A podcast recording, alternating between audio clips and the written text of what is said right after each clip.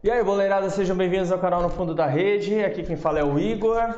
E hoje vamos para mais uma resenha e um bate-papo muito legal é, com o Hugo Duarte, técnico do Atlético Clube de Portugal, é, Mister chamado lá em Portugal, né? É, não, não estranhe o sotaque, isso mesmo, ele é português, cara. Nossa entrevista de hoje é uma resenha internacional, mais uma. Mister, seja bem-vindo, obrigado pelo convite. Eu já dei uma olhada nas suas redes sociais, eu sei que você é um apaixonado pelo Brasil e obrigado pela paciência e ter esperado. Teve um bugzinho aí de áudio, brigadão. A gente conseguiu resolver todo o problema. Bom, Igor, para mim é, é, é um privilégio enorme estar aqui uh, nesta resenha. Eu não conhecia o nome ou, ou este tipo de, de nome uh, que vocês dão a, a, ao bate-papo, né, às entrevistas. Uh, mas para mim é, é, é, um enorme prazer, é um orgulho estar a falar de Portugal para o Brasil, que é um país que me tanto apaixona e é um país que me traz uh, muitos sonhos e eu acredito ainda que lá mais para a frente, nesta vida ainda, vou conseguir realizar esses, esses sonhos. Por isso, muito obrigado do fundo do coração. Não, obrigado, obrigado nós, nós. Então, a, a, como eu falei, Mister, é uma resenha, cara, é um bate-papo super divertido aí para contar a sua história, conhecer ah. um pouco mais aí do Hugo Duarte, né? Inclusive, eu convido é. todo mundo aí, o cara manja muito de futebol. Ele gravou um vídeo ontem, uma entrevista no, cana no grupo do Facebook Fun é, Futebol Online. Futebol Online.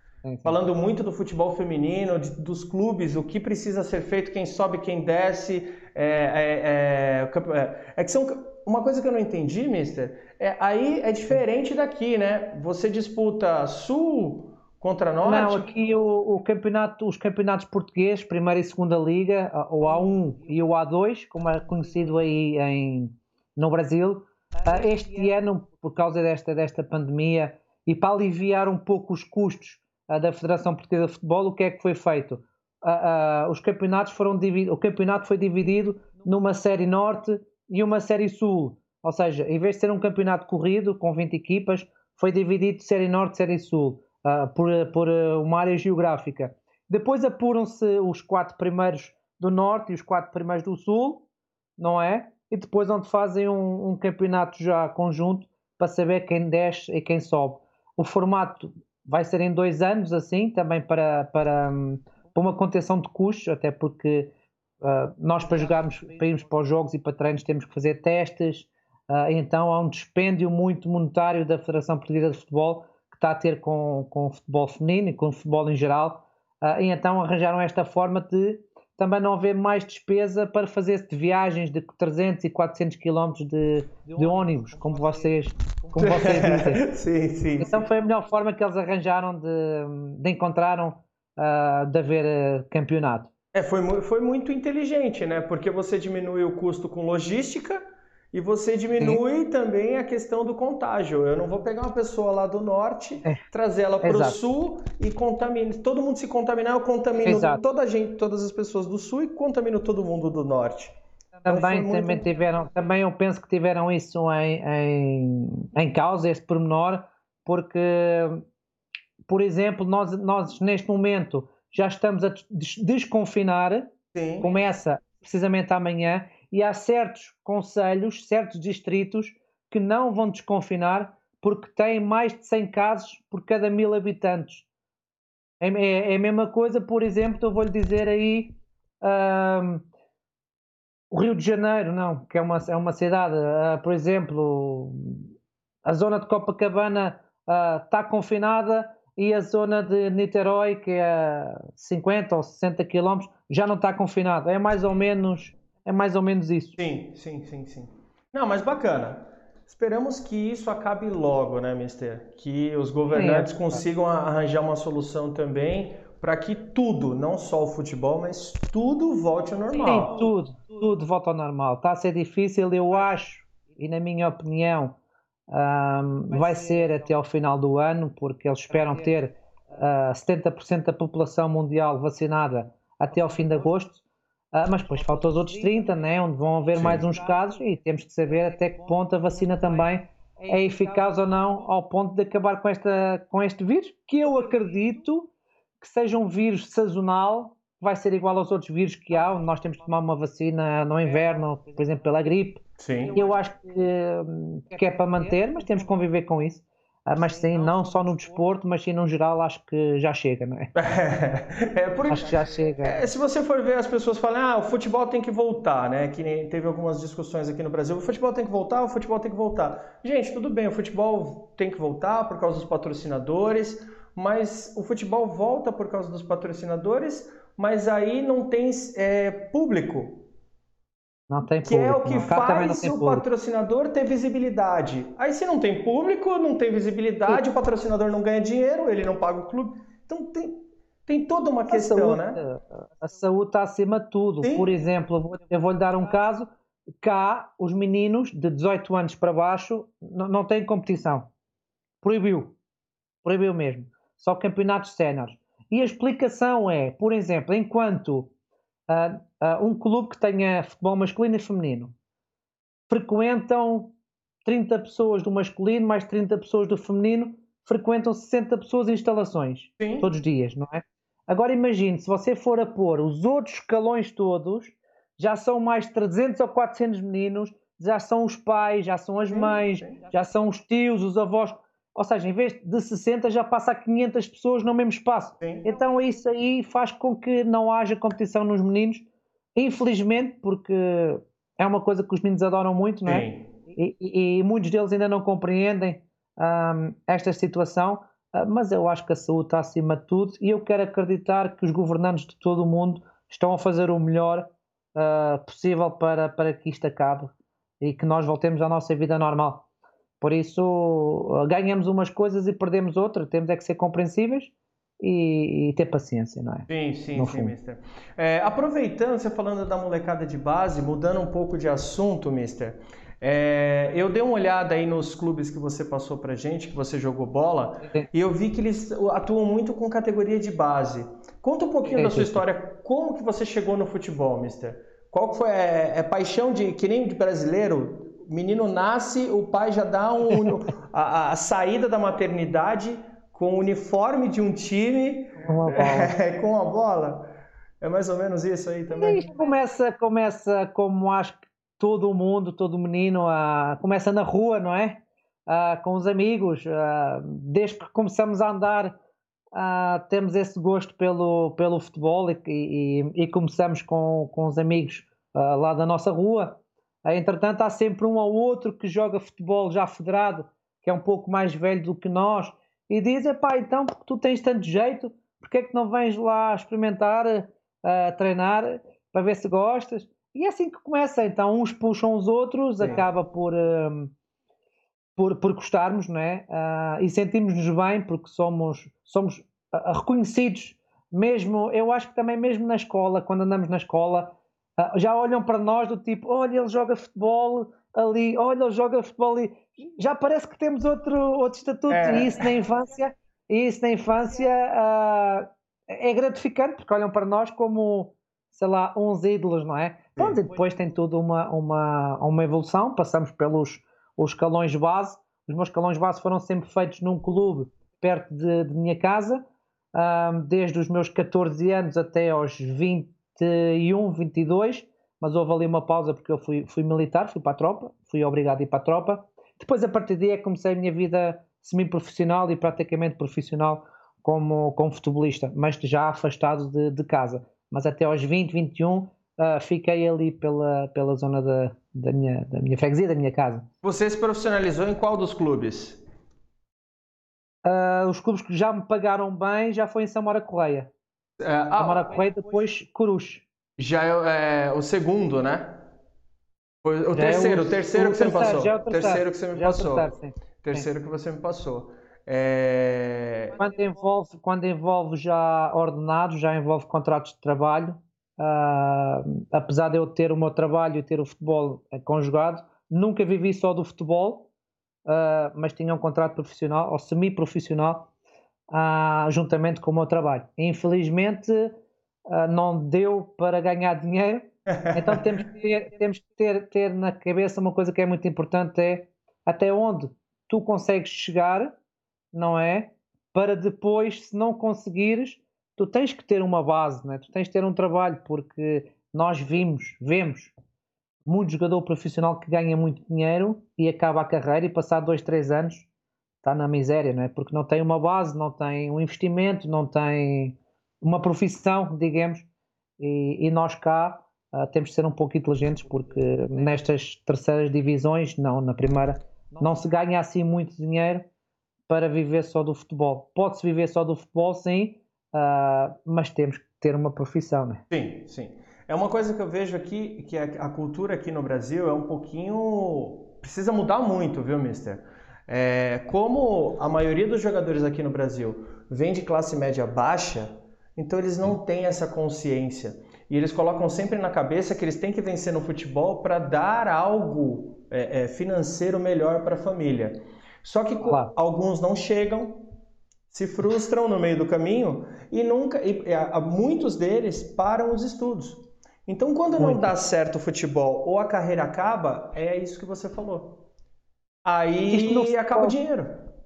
Não, isto no futebol funciona como um, um, funil, mas ao contrário. Começa com uma boca aberta e vai afunilando. Ou seja, eh, quando iniciamos num, num, num grupo de mil meninos, por exemplo, só dois ou três é que vão dar. Sim. Isso, isso está aprovado. Sim. Isso está aprovado. Agora cabe a nós, uh, treinadores e, e, e, as pessoas mais velhas que lidam com os meninos, uh, prepará-los para não deixarem os estudos enquanto não, não forem semi-profissionais ou profissionais, terem um trabalho ou, ou, ou, terem, ou terem um curso de nível profissional, porque se não der, eles, eles têm que ter alguma coisa.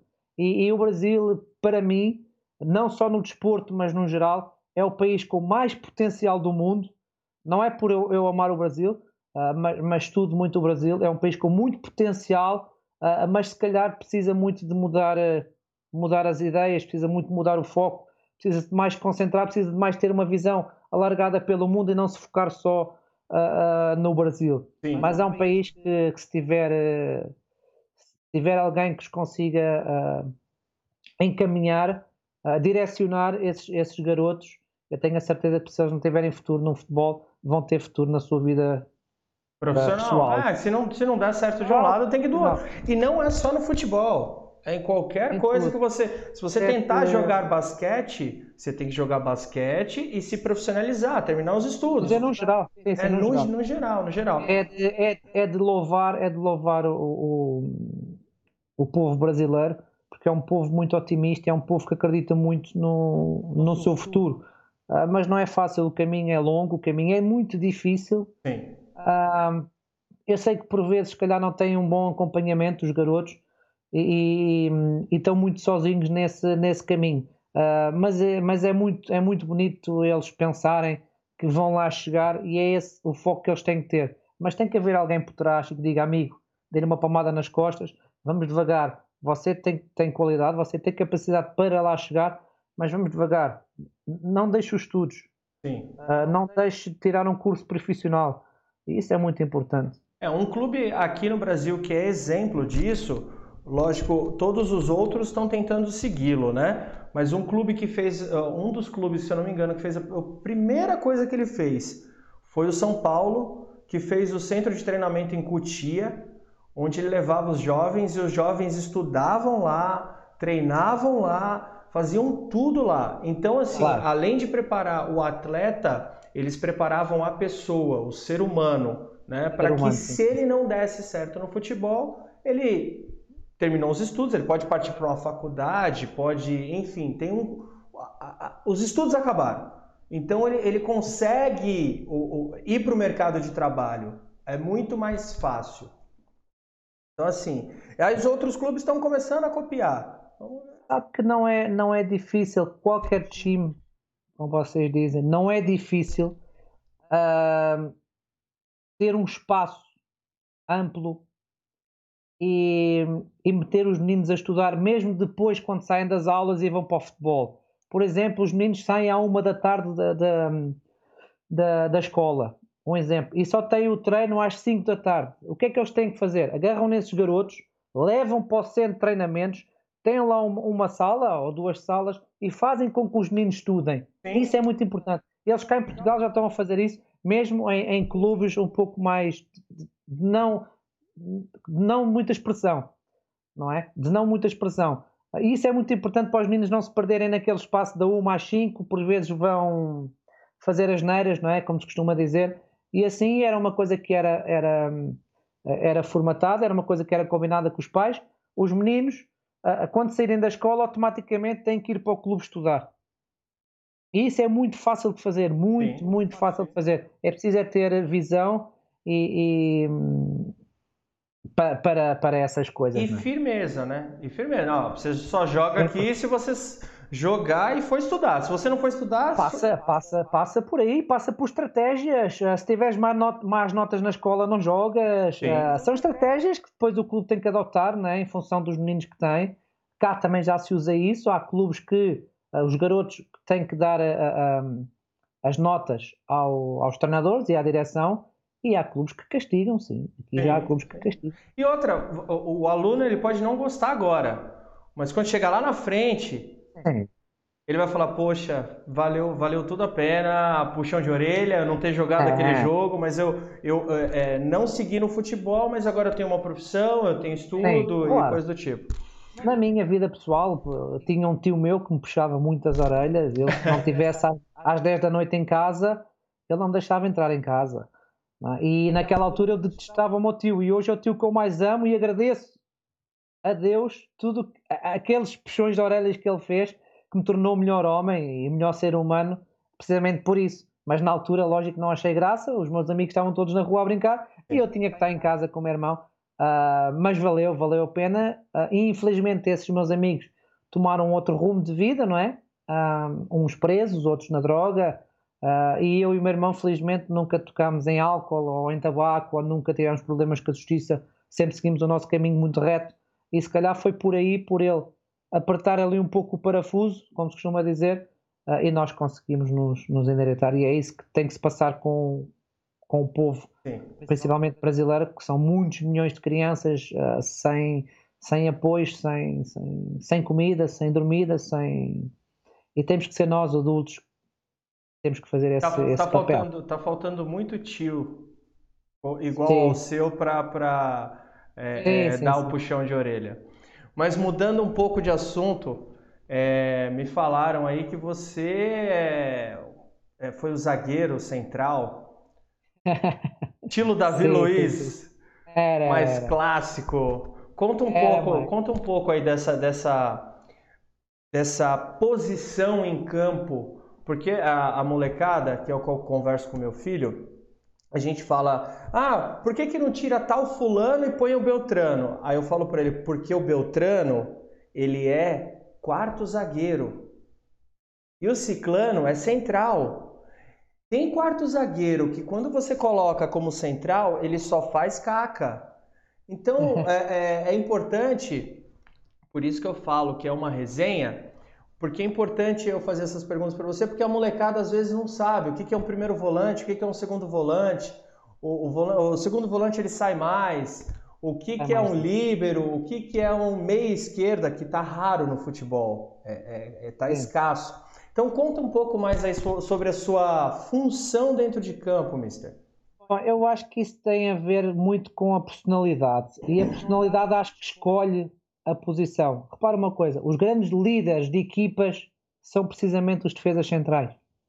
Sim. Isso tem muito a ver com, isso tem muito a ver com, com, com a nossa forma de estar, a nossa forma de ser. Eu sempre fui um líder nato, desde muito miúdo, mesmo na rua.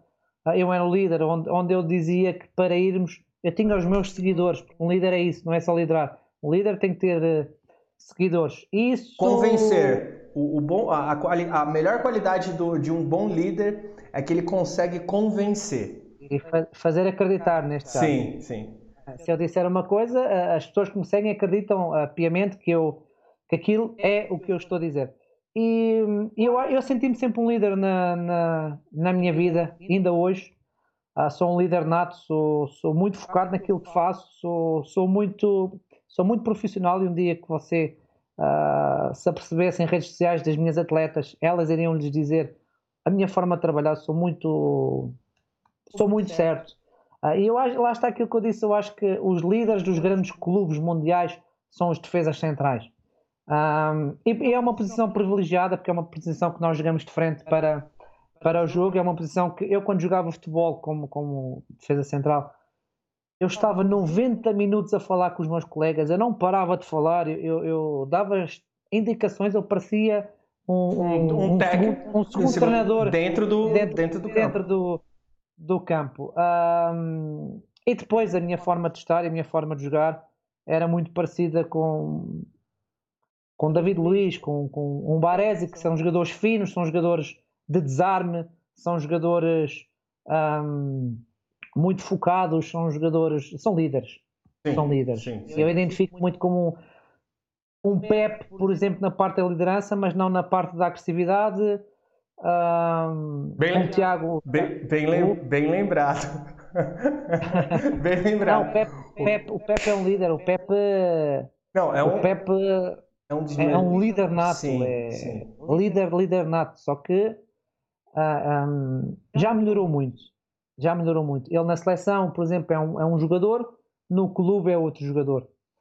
Um, é completamente diferente. Na seleção ele, ele, é muito mais certo, é muito mais reto e no clube tem mais liberdade para fazer essas, essas pequenas maldades que ele, que ele gosta de fazer à Pep. Mas pode uh, ser, Mister, pode ser muito questão de técnico também. Não criticando o técnico, tá? o, o Mister dele, mas é, aqui no Brasil acontece muito disso um jogador que jogava num clube quase não tomava cartão amarelo. Quando vai para o outro, outro clube, tem outro técnico, o técnico inflama mais ele, o... ele entra pilhado dentro de. O técnico do Porto é assim, o Sérgio Conceição. O Sérgio Conceição é um treinador muito fervoso, é um treinador que vive muito o jogo, é um... e o Pep é a imagem do treinador do Porto. Precisamente Sim. por isso. Aquilo que você está a dizer é exatamente isso. Um, por exemplo, o Abel Ferreira, que está no Palmeiras, que é o, o seu clube, né? Porque eu sei. Sim, sim, sim. O Abel também é um treinador muito fervoso.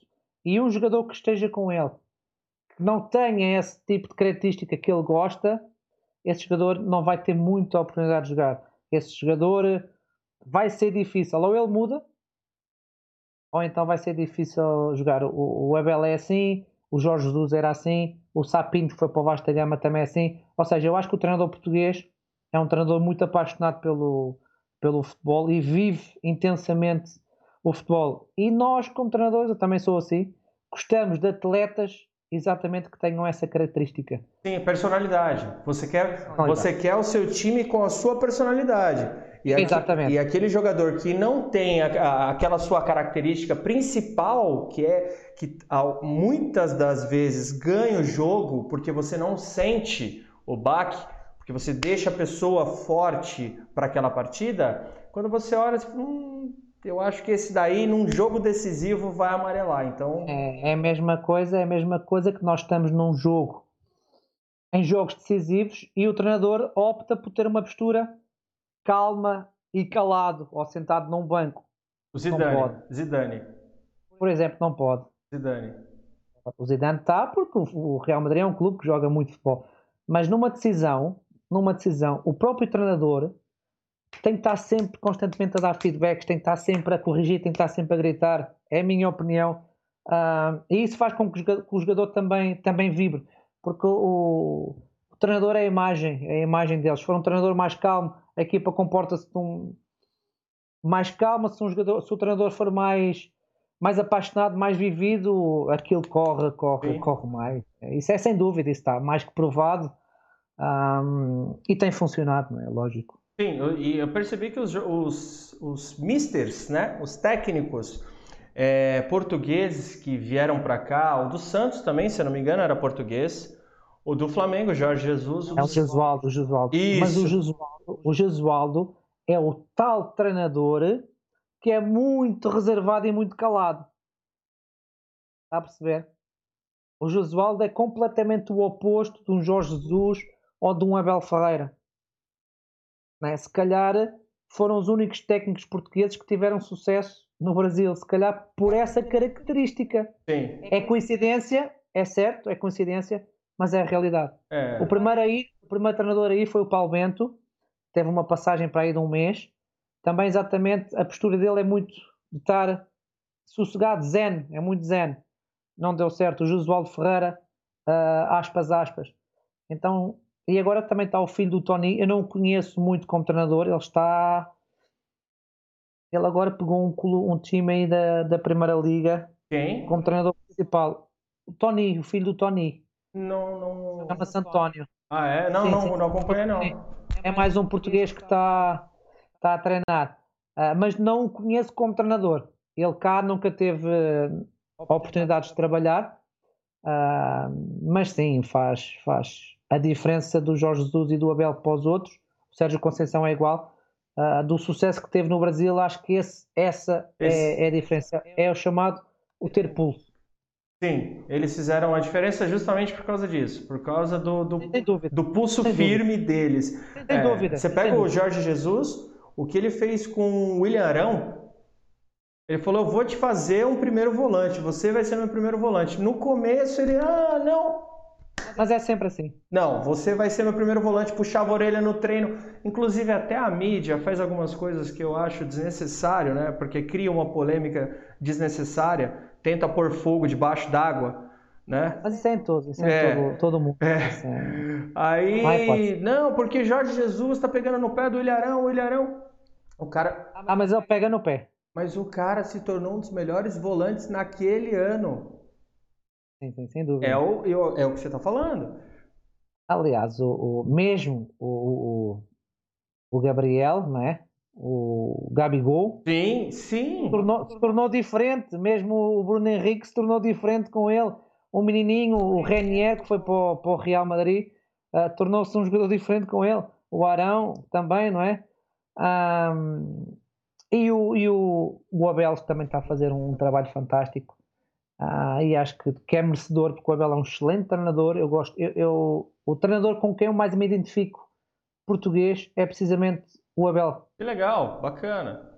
É, identifico muito com o Abel porque é um, é um treinador muito honesto, é um treinador muito transparente, é um treinador direto.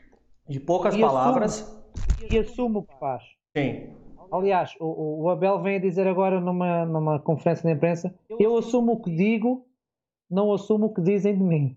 Sim. O que eu, o que eu falo, eu assumo. E ele é muito assim.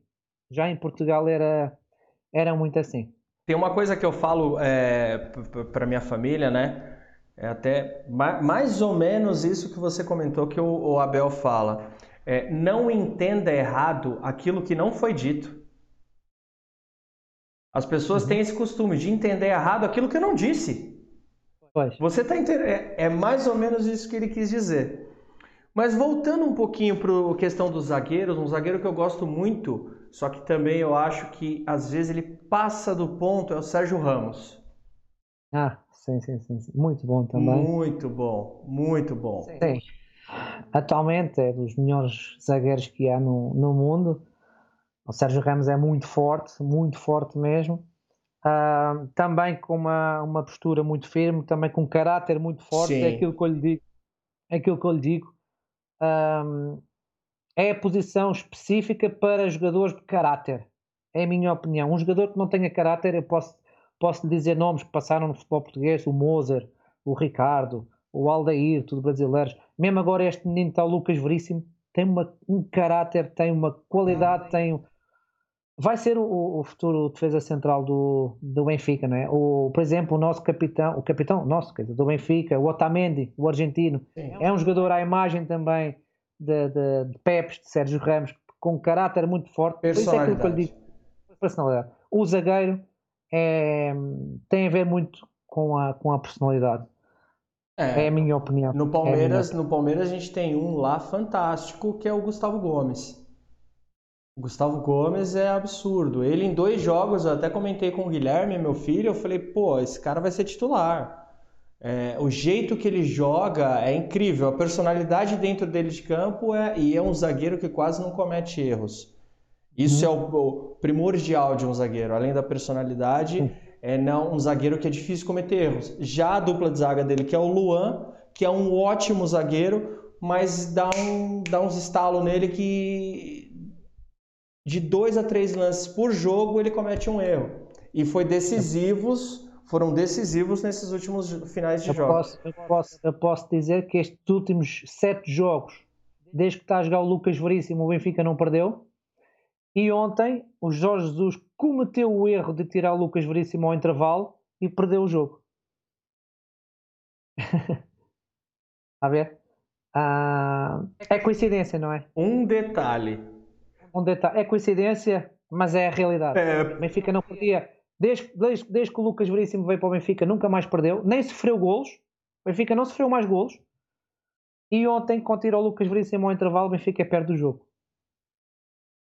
Uh, por isso. É, a gente não pode afirmar, né, falar que foi a saída dele, porque senão a gente acaba desmerecendo quem não, substituiu não, o, todo o sistema defensivo. Mas... Não, foi o sistema que alterou. Foi o sistema que é, alterou. O sistema altera. Não foi. Benfica estava a jogar a três centrais, como tem jogado ultimamente, e depois passou para uma linha de quatro, mas tirou o Lucas Veríssimo. E foi, esse, foi essa alteração. Não foi jogador por jogador, atenção, sim. mas sim uh, uh, alterou o sistema tático e aquilo não correu, não correu bem. Uh, mas pronto, é uma coincidência, é, é um detalhe e é, é, a realidade. É a realidade. Ele tinha vindo a, Ele tem muita personalidade, uh, tem caráter, é um excelente atleta e acredito que. E você pode apontar aí, vai ser, vai ser na próxima convocatória para a seleção do Brasil, Lucas Veríssimo. É, o Brasil precisa dar uma renovada nos zagueiros, porque eles já estão ficando com uma idade a, a, um pouco avançada para a próxima Copa. A próxima Copa acho que vai ser o ano que vem, talvez, se tudo se resolver. O David, David Luiz, o, o... Thiago Silva. Thiago Silva está no Chelsea, também já está assim um bocado. Tem um zagueiro que eu gosto muito, se eu não me engano, ele jogou no Porto, é o Felipe, que saiu do Corinthians. Sim, sim, sim, o Felipe, foi para o Atlético Madrid. Bom, muito Mas bom. não joga, já está um ano praticamente sem jogar e perdeu-se. Perdeu-se. Às vezes não é bom mudar de clube. Às vezes, quando nós mudamos de clube, temos que ver o clube, temos que ver se, como jogadores, uh, se vai ter muitas oportunidades para jogar ou não, não é? E às vezes mudar só por mudar não é, não é benéfico, porque mudar e não jogar é prejudicial neste caso. Sim, e tem que analisar também se ver se a nossa personalidade bate com a personalidade do, do, do mister, do treinador. Do treinador. Porque há, um caso, há um caso muito, muito nítido, não é? Que é o João Félix, que é um jogador português que estava no Benfica, um jogador que custou 120 milhões de euros ao Atlético Madrid, uh, mas aquela equipa não está formatada para ele. Para ele jogar. Já no, para ele jogar, exatamente. Já no Benfica, é, é, faziam, todo o sistema era voltado para ele. Era, era o, o, sistema, na altura do Benfica, era voltado para o Jonas, excelente jogador, em que o Félix estava sempre muito perto do Jonas para aprender com o Jonas. Então saiu o Jonas, ficou o Félix. Então não se notou a diferença. Sim. Apesar do Félix ser muito novo. Foi transferido para o, para o Atlético Madrid, não encaixa no Atlético Madrid. O, o sistema de jogo do Atlético Madrid nada tem a ver com o Félix, é um jogo de transições e o Félix não é um jogador de transições. Então não é benéfico a, a ida para ele. É aquilo que você está a dizer. Tem que analisar se realmente eu tenho as características das ideias do, do treinador. Às vezes o clube quer, mas o treinador não quer. Porque e não... às vezes não é só o clube, às vezes também são, os, os são jogos de empresários que prejudica muito os jogadores. Sim. Eu, como empresário, quero colocar um jogador num clube, mas o treinador não quer, mas o, o presidente diz não, ele vem. E depois gera-se ali uma, uma guerra, uh, e depois quem fica a perder realmente é o, é o atleta. Sim, acontece muito. No futebol feminino, vamos passar para o futebol feminino. Ah. Você treinou já em quatro clubes. Quando que você, vamos fazer essa transição legal aí? Você parou de jogar bola no Coru, Coruchense. Coruchense, sim, Cruz, em Cruz. Tá, e com o quê? O zagueiro? Faz dois anos que você parou. Não, não, não, não, menos, porque eu tive, fui operada duas chamadas duas hérnias dos esportistas, são, são na zona pélvica Caramba! Duas hérnias que. Sim. E depois tu chegas ali àquela idade dos 28, 29, 30, começas a pensar: bom, eu já não consigo ganhar muito mais dinheiro aqui ou noutro clube, Sim. então vou, vou-me agarrar à minha profissão. É aquilo que nós estávamos a falar há meia hora atrás. Temos de ter sempre algo. Sim. Temos de ter sempre algo, porque não podia viver só com aquele dinheiro, não é? Uh, então decidi, decidi deixar, até porque o clube tinha, era, tinha que fazer quase uma hora e meia de caminho todos os dias. Um, e chega a um ponto que o nosso trabalho e que o futebol cansa. Então temos de tomar decisões e a decisão foi dar uma parada e, e deixar o futebol como jogador e depois virei-me para, para treinador. Ah, aí você, a transição foi curso, né? Porque precisa fazer curso para treinador, não precisa? Como que é, em curso, Portugal? Sim. Bom, aqui são os cursos são da UEFA, são cursos homologados da UEFA. Há dois tipos de curso. Há o curso normal, que só podemos trabalhar em Portugal, e depois há os cursos da UEFA. Podemos trabalhar em todo o mundo. Ok? Um, por cada nível, eu já estou no segundo nível, por cada nível demora à volta de quase três épocas. Três anos? É, é, é, é dois, dois anos e tal. Eu acho que é um absurdo. Uh, isto é cortar as pernas a um treinador, Sim. porque se formos, eu já vou contar aqui um caso específico, se formos à, Irlanda, à Irlanda ou à Escócia, nós conseguimos tirar dois níveis em três meses. E agora, e agora vou contar um caso. O Ruben Amorim, que é o treinador do Sporting, não é? Não sei se você conhece. Sporting, sim. Está em primeiro lugar, está em primeiro lugar do campeonato. O Ruben Amorim tirou o curso nível 1 comigo. Eu só entrei agora para o nível 2 este ano e o Ruben Amorim já tem o quarto. Agora explique-me como. Está a perceber? o Ruben já é treinador Pro, Sim. é o EFA Pro, eu sou o EFA B. ele foi e tirou comigo, ele tirou comigo o FAA. Sim. O FAC, peço desculpa, é o CBA. E depois é o Pro. E ele já tem o Pro. E eu estou no B. Ah, por isso é que isto do, dos cursos de treinadores em Portugal é muito difícil porque os critérios também são extremamente difíceis porque cada nível que tu passas é mais difícil porque são jogadores profissionais, são jogadores que foram profissionais. Ah, eu neste momento estou a tirar com o Simão Sabrosa, não sei se você sabe que é o Simão Sabrosa. Já ouvi falar. Foi um jogador muito importante do Benfica, tem a minha idade, 42, jogou no Sporting, jogou no Barcelona, jogou no Atlético Madrid, está a tirar o curso, o curso comigo. Uh, mas ele, se quiser, pô, ano, vai lá fora e tira mais dois níveis, por exemplo. É. Eu acho que eles cá em Portugal têm que mudar um pouco esses estatutos, porque nós para chegarmos ao nível Pro demoramos para aí 10 anos. Já estamos quase reformados. Sim, uh, sim. E não faz, é, não, não, faz sentido. Não faz não. sentido, não, não, não, não tem sentido isso.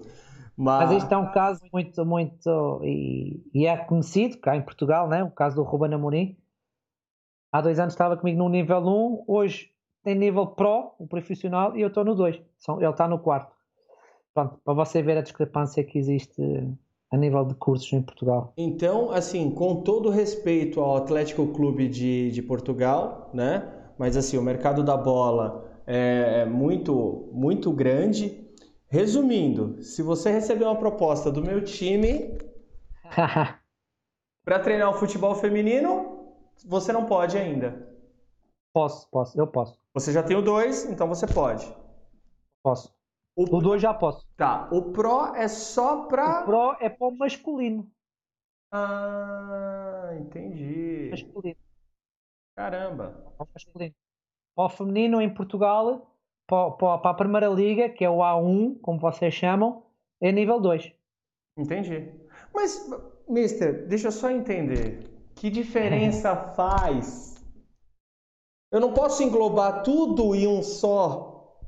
É, um é uma luta, é uma um luta. curso é uma só, luta. eu fazer um curso só, porque o técnico é técnico, é, é tática. Ele tem que entender, é. lógico, tem que conhecer um pouco, líder, a gente falar de liderança, é, tratamento. É... Nós aprendemos um pouco, não, aliás, nós aprendemos um pouco tudo para você, olha, por acaso peguei aqui um à mão, isto é teoria e metodologia do treino. Nós temos que pelo menos uh, saber várias componentes do, do, do futebol, a, a psicologia, a, a, nutrição, as leis do jogo, um, várias componentes que nós temos que saber no mínimo uh, o que é que ela, a importância que elas têm no futebol. Daí haver os cursos, não é? Não pode ser uma pessoa qualquer que ah, eu até sei tratar de uma ferida e agora sou médico. Não, não. não.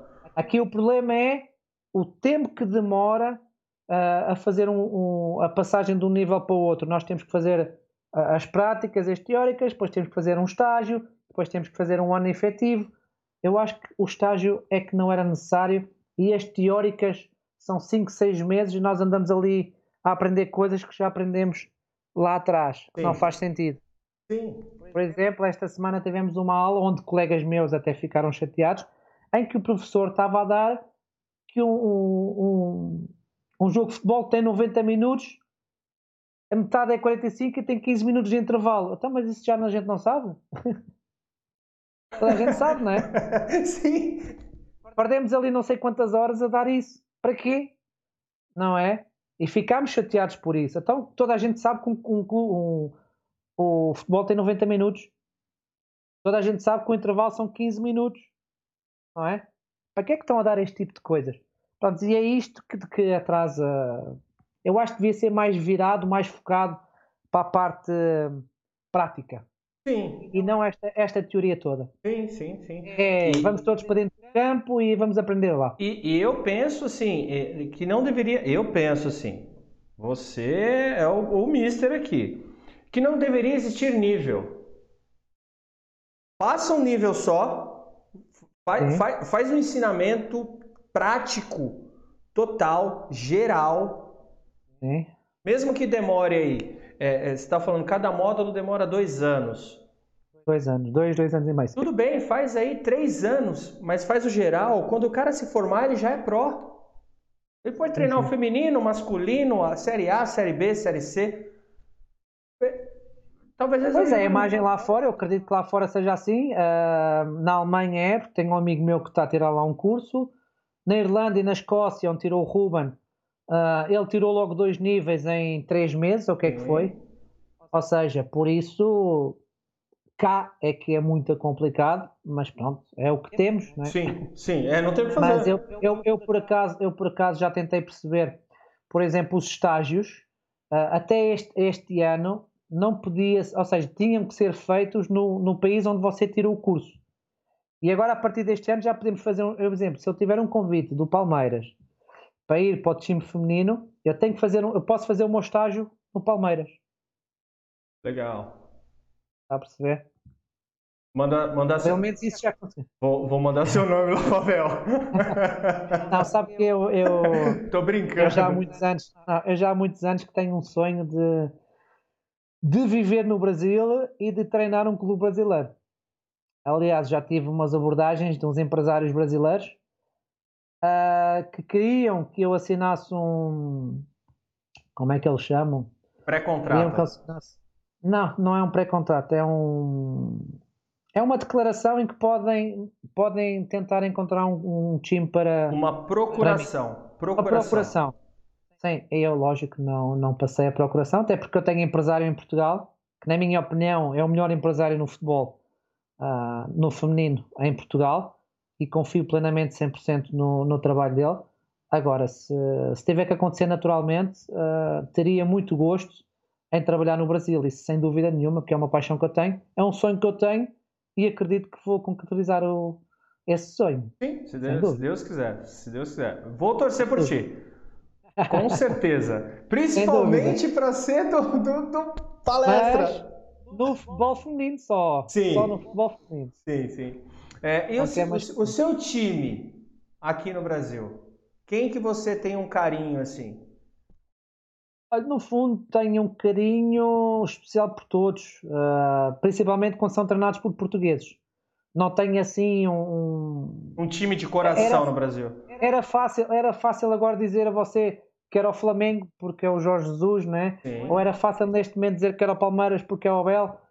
Uh, não tenho assim, tenho assim se calhar uh, o Santos, uh, porque foi, é um clube onde saiu grandes jogadores para a Europa, como o Neymar, não é? Se calhar eu diria que estava mais virado para, para o Santos. Sim, Santos, Santos de Pelé, Pepe, Coutinho. Se calhar também, se calhar pelo Pelé, também sim, pela sim. história que envolve a Mundial, né? que o Pelé é um, é um mítico jogador mundial, se calhar o melhor do mundo de todos os tempos. Já não sei, não vi, infelizmente, o Pelé jogar.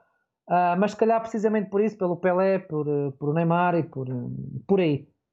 É, é, é uma profissão que assim, quando você decide ser um treinador de futebol, por mais que você tenha um clube de coração, você não pode, é, é, vamos dizer assim, ah, falar, ah, como que fala, como que eu posso usar a palavra? Afirmar com gênero. Eu posso afirmar, sou palmeirense de coração. É não. Amo eu... o técnico, o técnico, o jogador. Por quê? Hoje ele está num clube.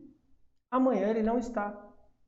Aí vamos supor, você fala que você é, é Flamengo, aí você vai é chamado para ser técnico do Vasco da Gama. É um time... Olha, eu tenho, eu tenho um clube, né? eu, sou, eu sou do Benfica, uh, assumo, mas eu não publico nada em redes sociais do Benfica, eu não discuto futebol em redes sociais sem ser do Atlético de Portugal. Sim, sim. É uma questão de, não, de ética, né? Coerência, né, não, mister? Não discuto. Quem quiser pesquisar os meus perfis pessoais e profissionais, eu não tenho nada do Benfica, eu não, tenho, eu não discuto em redes sociais ou, ou troco palavras sobre, sobre o futebol, no geral, eu só exclusivamente falo do Atlético de Portugal. Eu sempre fui assim, sendo o Atlético ou, ou outro clube, se estiver outro clube, eu só falarei para, para, para, para o mundo de redes sociais uh, ou entrevistas, só falarei exclusivamente para, um, do clube que eu represento. Eu sempre, mas eu sempre fui assim, eu sempre fui assim. Não escondo o meu clube, lógico, uh, mas, mas você momento... respeita o Sim. clube que você está. Que, que é isso é... Neste, neste, eu posso dizer que eu ontem estive a ver aqui o Benfica, perdeu e não fiquei chateado. Sim. Não me diz nada. Sim, sim. Não me diz nada. Atualmente não me diz nada. Agora, se eu perder no meu time, eu fico uma semana doente. Ah, eu testo perder. Eu testo perder. Eu, felizmente, nestes últimos dois anos, para o, campeonato, para o campeonato português, eu só perdi uma vez. E foi este ano. Ou seja, não estou habituado de todo a perder. Sim. E fiquei doente. fiquei doente. Fiquei doente. Aproveitando, você inclusive já treinou o Benfica. É, Clube Feminino. Futebol Benfica. O Clube Futebol Benfica. Sim, é, sim, sim, você começou, começou como treinador no União Desportivo. Sim, isso. Os dois primeiros clubes eu era treinador adjunto. Uh, eu vou contar agora a fase como, como eu voltei para o futebol feminino. Eu estava a passar uma, uma fase menos boa na minha vida pessoal. Um, Tinha-me separado uh, e andava ali um pouco perdido, entre aspas. Não perdido, mas perdido. Triste. E tinha um amigo triste. triste. E, tinha um, e tinha um amigo meu que me estava sempre a chatear e vem trabalhar comigo, e vem trabalhar comigo, e vem trabalhar comigo. Isto teve quase, foi desde junho até dezembro, eu, eu, eu dizia sempre que não. Até que em dezembro, ah, quando isto deu, quando isto terminou tudo, eu aceitei o desafio desse, desse meu amigo. Ah, foi o Admar, precisamente aquele que estive ontem a fazer uma entrevista, foi Sim. ele que me levou para o futebol. Legal. É engraçado, porque ele até comentou: olha, hoje faz 5 anos que eu e o Hugo nos separámos. Ou seja, ele foi para um lado e eu fui para, para outro, e nós seguimos o nosso caminho, mas foi precisamente com ele. E hoje dou graças a Deus por ter aceito o convite e sou extremamente uh, grato uh, e feliz uh, no futebol feminino. Entretanto, nós participávamos nos torneios internacionais de futebol jovem, que é chamado o Iber Cup que é o maior torneio de futebol do mundo. Eles já, estão, eles já fazem no Brasil, não sei se vocês já ouviram falar no Iber Cup. Vaga, vagamente, vagamente. Eu, não o é nome, não o nome, mas eu sei que existe esse campeonato mundial onde a molecada percorre o mundo. Todo mundo. Isso. Todo mundo, sim. E, e esses torneios sempre foram muito benéficos para nós. Nós fomos vencedores na Dinamarca. Pela primeira vez uma equipa portuguesa ganhou esse torneio que é num, num, num, num países de futebol de grande expressão, escandinávios. Já tivemos três ou quatro finais em Espanha, com clubes como o Atlético Madrid, uh, Espanhóis Barcelona, altamente profissionais. Um, isso deu-nos uma bagagem tão grande e houve um ano que o, o Futebol Benfica me convidou uh, para ir para lá, uh, num formato de ser o treinador principal de, do escalão de sub-19 e ser o adjunto da equipa principal, da equipa profissional. Então foi assim que eu tive lá dois anos, mas eu, no meu contrato, eu disse que ficava dois anos com o objetivo de ser o treinador principal do time A, não é? Sim, sim. Isso não aconteceu e eu saí, foi quando fui para, para o Atlético de Portugal, uh, onde sou muito feliz. Onde no primeiro ano já podíamos ter subido à A1, à Liga 1, não nos deixaram por uh, um castigo que nos aplicaram da Federação Portuguesa de Futebol. Não perdemos este ano, fizemos um pleno, não tivemos nenhuma derrota e não nos deixaram de subir à, à Primeira Liga, uh, mas isso já ficou para trás nós arregaçámos as mangas e fomos para a frente e este ano estamos exatamente na mesma posição, estamos exatamente bem colocados para subir à, à Primeira Liga Profissional. Sobe quantos, Mister? Sobem dois. Sobem dois? Um a, norte, um a norte e um a sul. Pela última vez que eu vi a tabela, vocês estavam em terceiro com um jogo a menos. Um jogo a menos, sim. Um jogo ganhamos menos. este jogo, passamos para segundo e se ganhamos o último, passamos para primeiro com, com o Sporting. Legal, bacana. Mas o Sporting, é, o Sporting é uma equipa B, não pode subir à Primeira Liga, então vamos nós, para, se, ficamos, se ganharmos esses jogos, vamos nós para, para a Primeira Liga. Uh, e estamos focados, estamos muito focados com isso. Os erros do passado fizeram-nos mais fortes uh, e acredito perfeitamente que este ano uh, o Atlético vai conseguir chegar à, à Liga Profissional. Também acredito. Até porque eu torço por uma atacante aí, a Cibele. Ah, Cibele. Torço por um, um, poço de simpatia, cara. É, é muito simpática. Ela é fantástica, fantástica, fantástica. Então, assim, é... vou torcer muito para que vocês eu tenham um sucesso. E, claro. e, Mister, nunca treinou nenhum clube masculino? Já, já treinei meninos, garotos, de 14, 15 anos. Tá foi, foi uma experiência muito rica. Uh, fiz muito o tal papel uh, de pai. Já aconselhador, né? Aconselhador, papel de pai, porque quando treinamos num time chamado de, de bairro, não é? Sim. Onde tem muitos meninos de pais, pais separados, meninos que têm muitas dificuldades financeiras, meninos que iam para, para os jogos e não comiam, não tinham dinheiro para comer ou não tomavam um pequeno almoço em casa. Uh, então passa por um, um papel de treinador pai, aconselhador, uh, mas infelizmente o clube não tinha estrutura para, para essa evolução, não é? Sim. Para aquilo que nós estávamos a falar há pouco, de agarrar nos meninos, meter numa sala para estudar, essa visão ainda não acontecia. Eu tenho essa visão já há muito tempo, uh, mas é, são umas idades muito complicadas e é preciso ter muita cabeça. É a idade de transição, né, mister?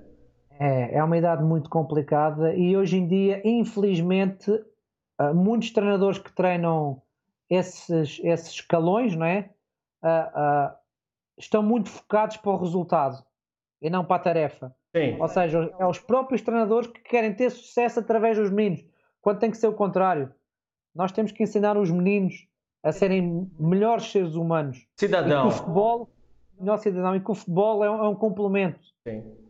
Lá mais à frente tem tempo para, para hum, treinar e jogar para competir. Nestas idades eles têm que se divertir, uh, têm que ser aconselhados, têm que ir para o treino e gostarem do treino, não, não, é, não andarem contrariados porque não jogaram.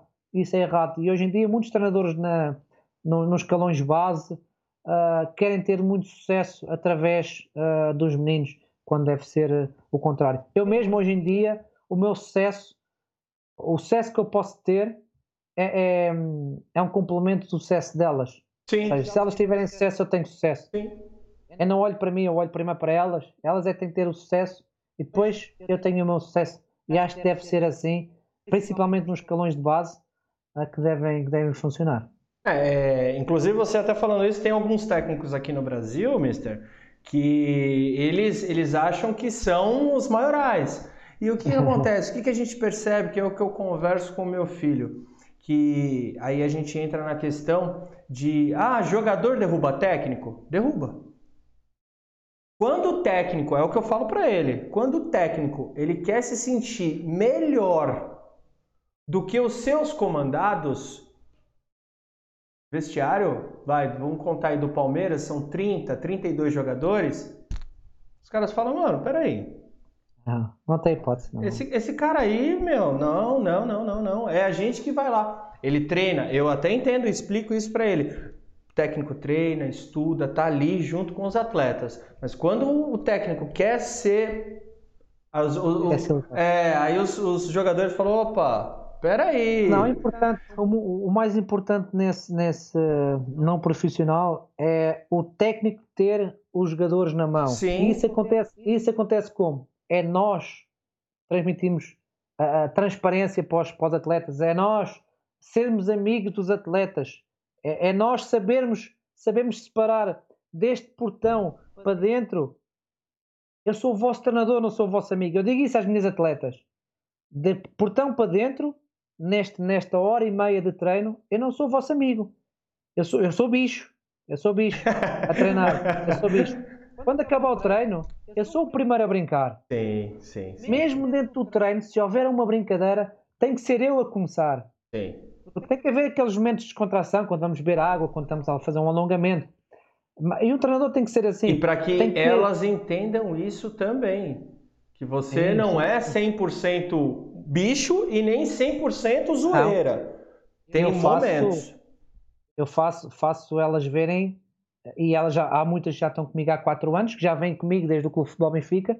Eh, para elas é fácil, não é? Porque já me conhecem sabem que eu, quando, quando abro assim um bocado os olhos, a coisa está. O bicho vai, o bicho vai pegar, como vocês dizem. Ah, é, é, engraçado. Eu tenho um, um, elenco de nove pessoas comigo. Ah, e neste momento, como estou a fazer o curso, né, o nível 2, à quarta-feira, eu estou pouco presente no treino. Ah, mas eu estou no estádio. Eu estou no curso, mas levo o meu computador e estou no estádio a ver o treino, não é?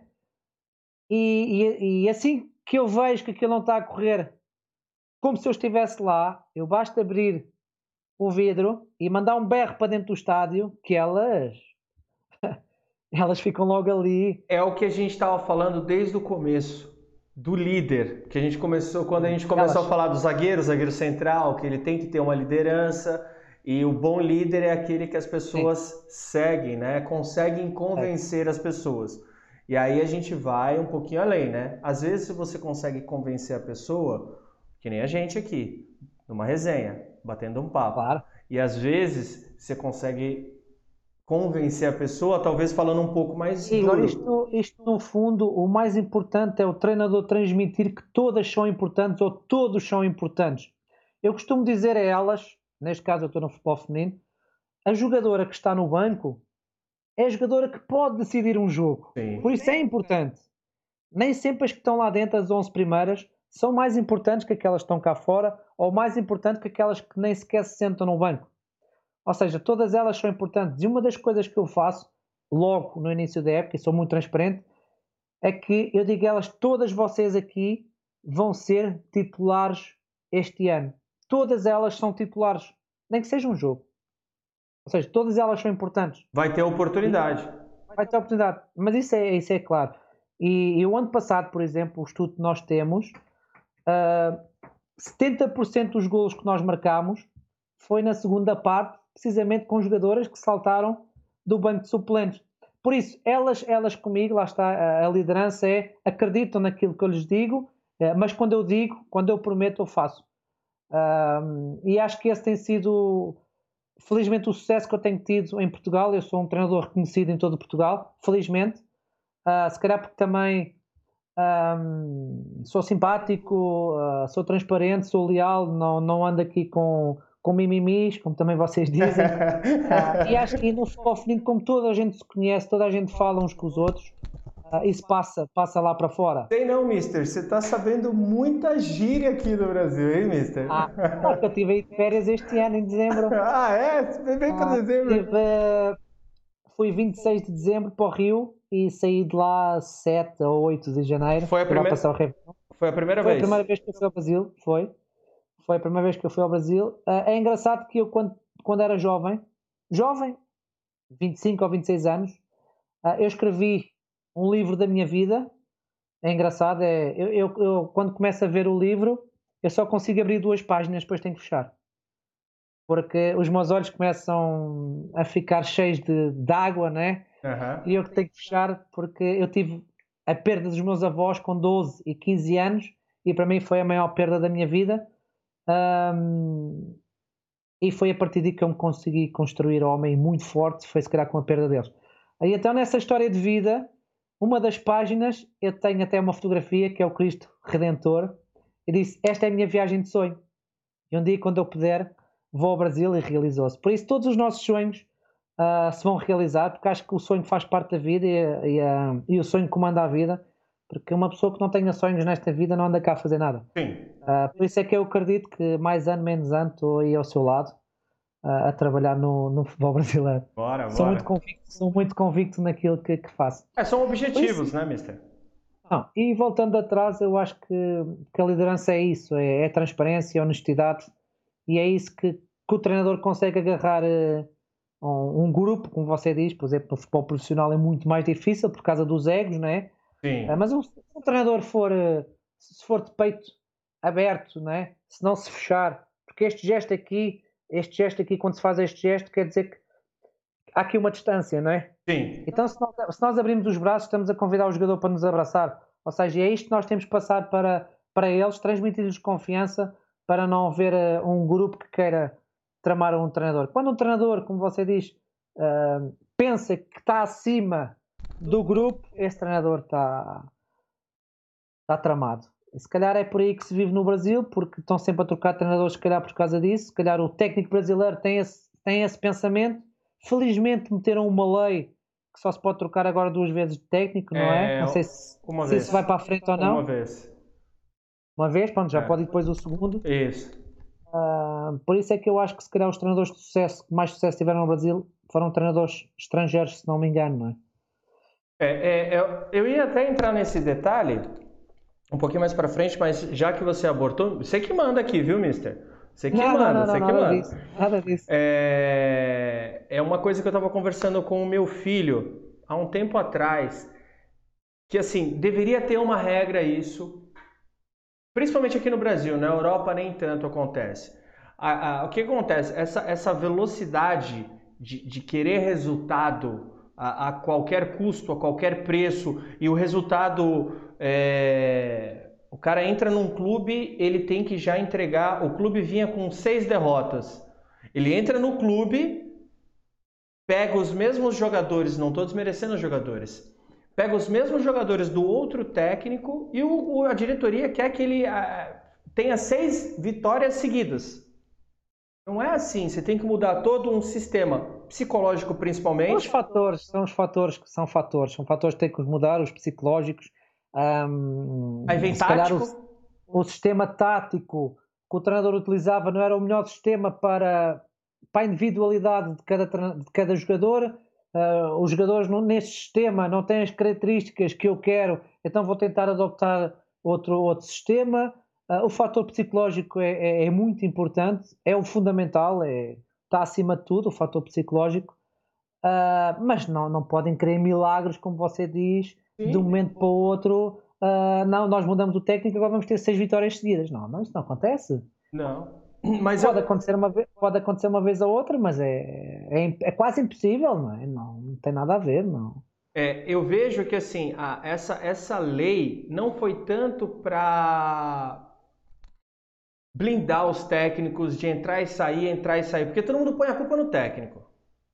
Mas é normal. Eu já é mais fácil despedir, é mais fácil despedir um do que despedir 30, não é? Então, eu já vou além. Eu coloco a culpa, eu acho que a melhor coisa dessa lei vai ser para a diretoria. Porque a diretoria agora, ela vai ter que se planejar. Ela não vai contratar técnico tampão, técnico que ela não queria contratar, técnico que ela sabe que o técnico tem problema com dois, três, quatro jogadores e mesmo assim ela contrata. Então ela já contrata o cara rachando o plantel. Sim, sim, sim. sim então o que, que vai fazer isso? Ah, tem muita gente aqui no Brasil, gerou muita discussão isso. Ah, vai é, prejudicar o, os técnicos. Não, não, vão blindar os técnicos. Porque agora, se eu quiser contratar o Hugo Duarte, peraí, eu vou ver o que ele estava falando. Ele tem liderança, personalidade, caráter. Como que ele gosta de trabalhar? Com jogadores aguerridos, tipo Felipe Melo, Gustavo Gomes, tá? Poxa, mas e, e, os outros jogadores? Ah, ele não vai gostar. Então vamos fazer o seguinte: nós vamos trazer ele? Vamos. Então nós já encosta esses aqui, já traz os possivelmente já deixa uns nomes para ele e traz ele. Então aí não fica trocando, porque assim, é fácil para a diretoria, como você mesmo porque falou. Um jogador, um, um, jogador não, um treinador que vai treinar num, num, clube brasileiro já vai com medo. Sim. Nós, nós aqui europeus já sabemos que eh, se eu vou treinar o Brasil, eu posso lá estar só 4 ou 5 jogos e mandar-me embora. E isso não traz confiança ao treinador, isso não dá tempo para o treinador uh, montar as suas ideias, uh, e essa é muito difícil de trabalhar. Ou seja, essa parte da diretoria uh, tem que ser tem que ser com pessoas formadas, tem que ser com pessoas que entendam o que é que o treinador quer, aquilo que você está a dizer. Este treinador gosta de atletas assim, então os nossos reforços têm que ser atletas virados para o que ele gosta. Uh, temos aqui meia dúzia de atletas não têm as características que o treinador gosta. Vamos falar com o treinador para ver se dá uma oportunidade deles se mostrarem, não é? Uh, por isso, isso, é, isso, é, isso, é, isso é, é uma palavra que é fundamental: comunicação. Sim, sim. Comunicação. E quando não há comunicação, uh, se cada um faz o seu trabalho, vai, vai partir em algum lado, não é? Vai partir. E depois, para onde é que parte? Não há dois ou três jogos, resultados bons, é o treinador. É o treinador. Mas, por vezes, não se esqueçam que não foi o treinador que escolheu o jogador A, B ou C. Foi a diretoria que quis trazer estes jogadores. E isso não pode funcionar assim. Quando um clube quer trazer jogadores, tem que ser com o oval do treinador. Sim. Sempre defendi Bom. isso, sempre defendi isso. Bom. Mas a gente entra naquele detalhe também, Mister, que você falou do empresário. Às vezes o empresário negocia com a diretoria e faz o jogador descer goela abaixo ao técnico. E aí a diretoria fica pressionando, aí a diretoria pressiona e acaba jogando a torcida contra o técnico, né? E, e, e, acaba. Eu conheço um caso, um caso específico em Portugal com o Benfica de Jorge Jesus. Contrataram o Capo de Vila, na altura era um jogador da seleção de Espanha, sem o oval do Jorge Jesus. Sabe o que é que aconteceu a esse jogador? Teve quase um ano todo sem jogar. Mas aí na, aí na, aí na Europa tem respaldo, né? É.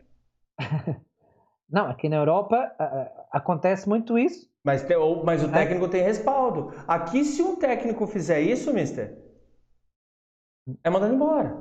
Ah, aqui não. Aqui não. Aqui quiseram colocar esse jogador Capo de Vila sem o oval do, do Jorge Jesus, na altura, e passou o ano todo sem jogar e era um jogador da seleção de Espanha. Sim. E jogava outro jogador na posição dele. Certo? Agora, quando, quando o, o clube traça um objetivo para a época, né? quando quer mudar de, de, de, treinador, o que é que eles têm a ver? O objetivo que nós queremos é este, nós temos que buscar um treinador com estas características. E dentro deste treinador, quais são as características dos jogadores que ele gosta de trabalhar? Ou que é então é, é isso que nós. Ou que a gente já tem aqui. Ou que a gente já tem, né? Primeiro olhar, primeiro olhar para dentro de casa, não é? Vamos ver o que é que nós temos. Nós falamos com o treinador, pode ser o presidente, por exemplo, e diz Hugo, este é o nosso plantel, e eu, se conhecer o plantel ou não, eu digo este jogador e este, este, este não me interessa, é para rescindir. Este jogador, este, este e este, não conheço bem, pode vir fazer a pré-época connosco, para ver se conseguimos nos adaptar, ou ele se, se consegue adaptar à, à minha forma de, de querer jogar. E estes jogadores assim assim são imprescindíveis e agora quero mais 5 ou 6 para trazer para, para o novo plantel. Quando as coisas não correm bem, aí o dedo tem que ser apontado ao treinador porque foi ele que escolheu. Sim, sim. Agora, quando o treinador não escolhe, quando chega a um plantel que já está tudo feito, se as coisas não correm bem, aquilo é 50-50.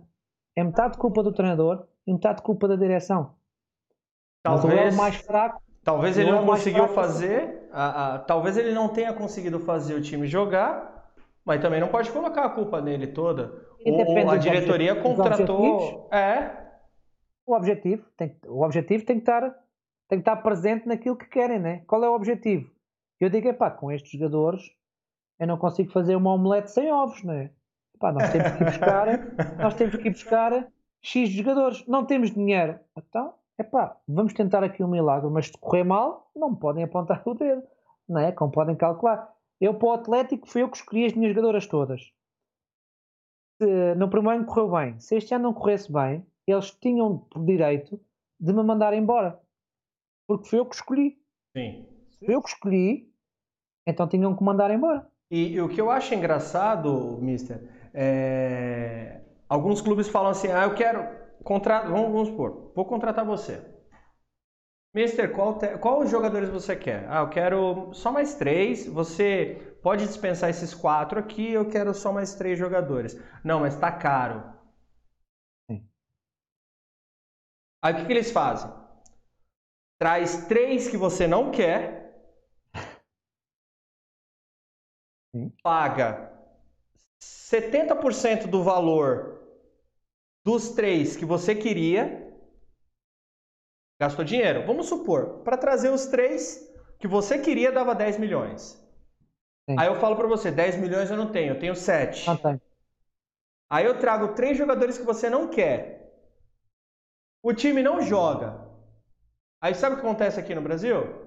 Eu pego esses três que você não queria, empresto e compro mais três. Aí eu gasto 15. Pois. Por que, que eu já não trouxe os seus três, que eu economizaria 5 milhões. Mas eu, mas eu, a minha forma de ser, a minha forma de estar, eu dizia assim: então vocês não conseguem ir buscar, mas eu também não quero mais esses três. Eu vou ficar com os que cá estavam. Sim. E eu ganho o grupo. E eu ganho o grupo. Está a ver a diferença? Sim. Ganho o grupo. Sim. Aqui... Não, se, não me querem, se não me querem dar os que eu quero, não metam cá quem não quero. Então prefiro dar a oportunidade a quem já cá estava. Não, aqui é fácil. É, é fácil. É, é muito é fácil. fácil. Inclusive, tem algumas entrevistas aqui de, de, de, técnicos, né? Treinadores que entram no clube. Eu até falo com meu filho. Primeira entrevista do cara, o cara fala assim: ah, não, não sei o que, eu não. Não, não, não gostei da participação do fulano. Eu já pedi para a diretoria dois, dois atletas. O que, que o plantel vai achar? Fala, pô, o cara já mal chegou, o cara fez uma partida, já tá criticando o cara, velho. Não pode. Não pode. Concordo, plena, concordo plenamente. Mas tem umas coisas aqui, mister, que não dá para entender. Vou dar um exemplo no caso do Corinthians.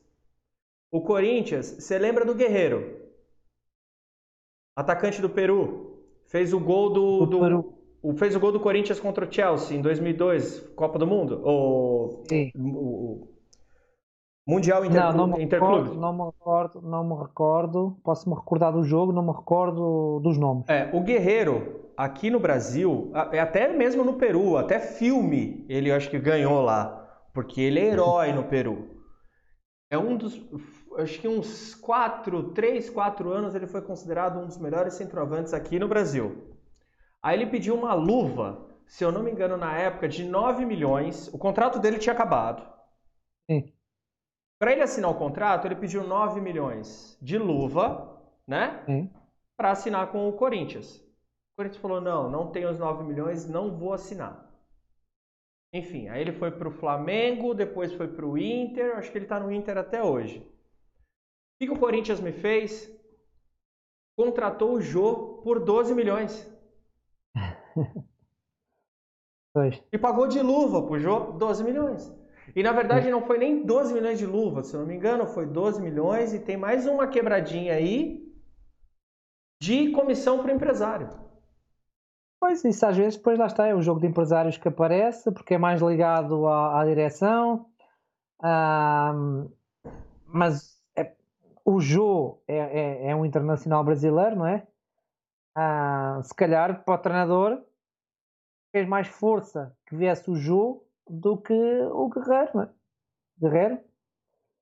É, mas é, é, ah, é aquele. Mas, mas, sim, mas isso são, são coisas.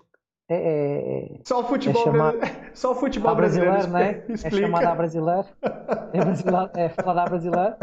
Infelizmente, eu acho que também os diretores não é, dos, dos times têm que ser um pouco mais profissionais e não olharem só para para o resultado, mas sim para o trabalho. Nesse caso, nesse caso foi jogar com a torcida, porque tanto você ficasse com o Guerreiro, tanto você ficasse com o Jô, o Jô foi um jogador que saiu da categoria de base do Corinthians. Ele subiu na categoria de base do Corinthians, jogou copinha, enfim. Mas qualquer um dos dois que você ficasse com eles, é, você jogaria para a torcida. Só que uhum. talvez não tenha dado certo.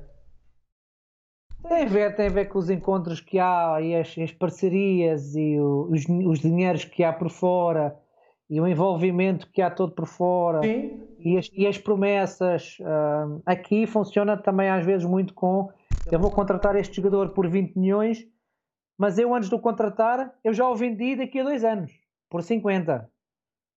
Não é?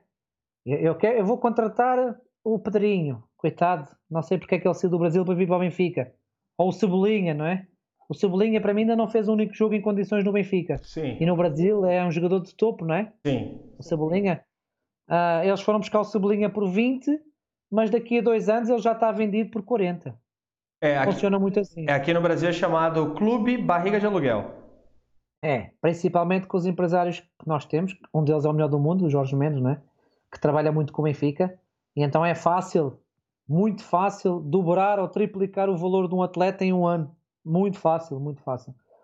Ah, e esses jogadores brasileiros que têm vindo para o Benfica, ah, estes dois em específico, ah, tinham que mostrar mais, porque são jogadores de seleção do Brasil. Para aquilo que eles fazem e produzem no Benfica, é a mesma coisa que um jogador de um time médio faz. Mas o Sublinho e o Pedrinho têm que fazer o dobro do que fazem. Sim, e sim. cá não estão a fazer. Cá não estão a fazer. Porque lá está por questões táticas também por questões táticas. Não coincide com o que o, o treinador pede. Não, não, é, não é aquilo. Não, é, o, Ce, o Cebolinha, quando saiu, o Cebolinha no Grêmio só fazia chover lá, mister.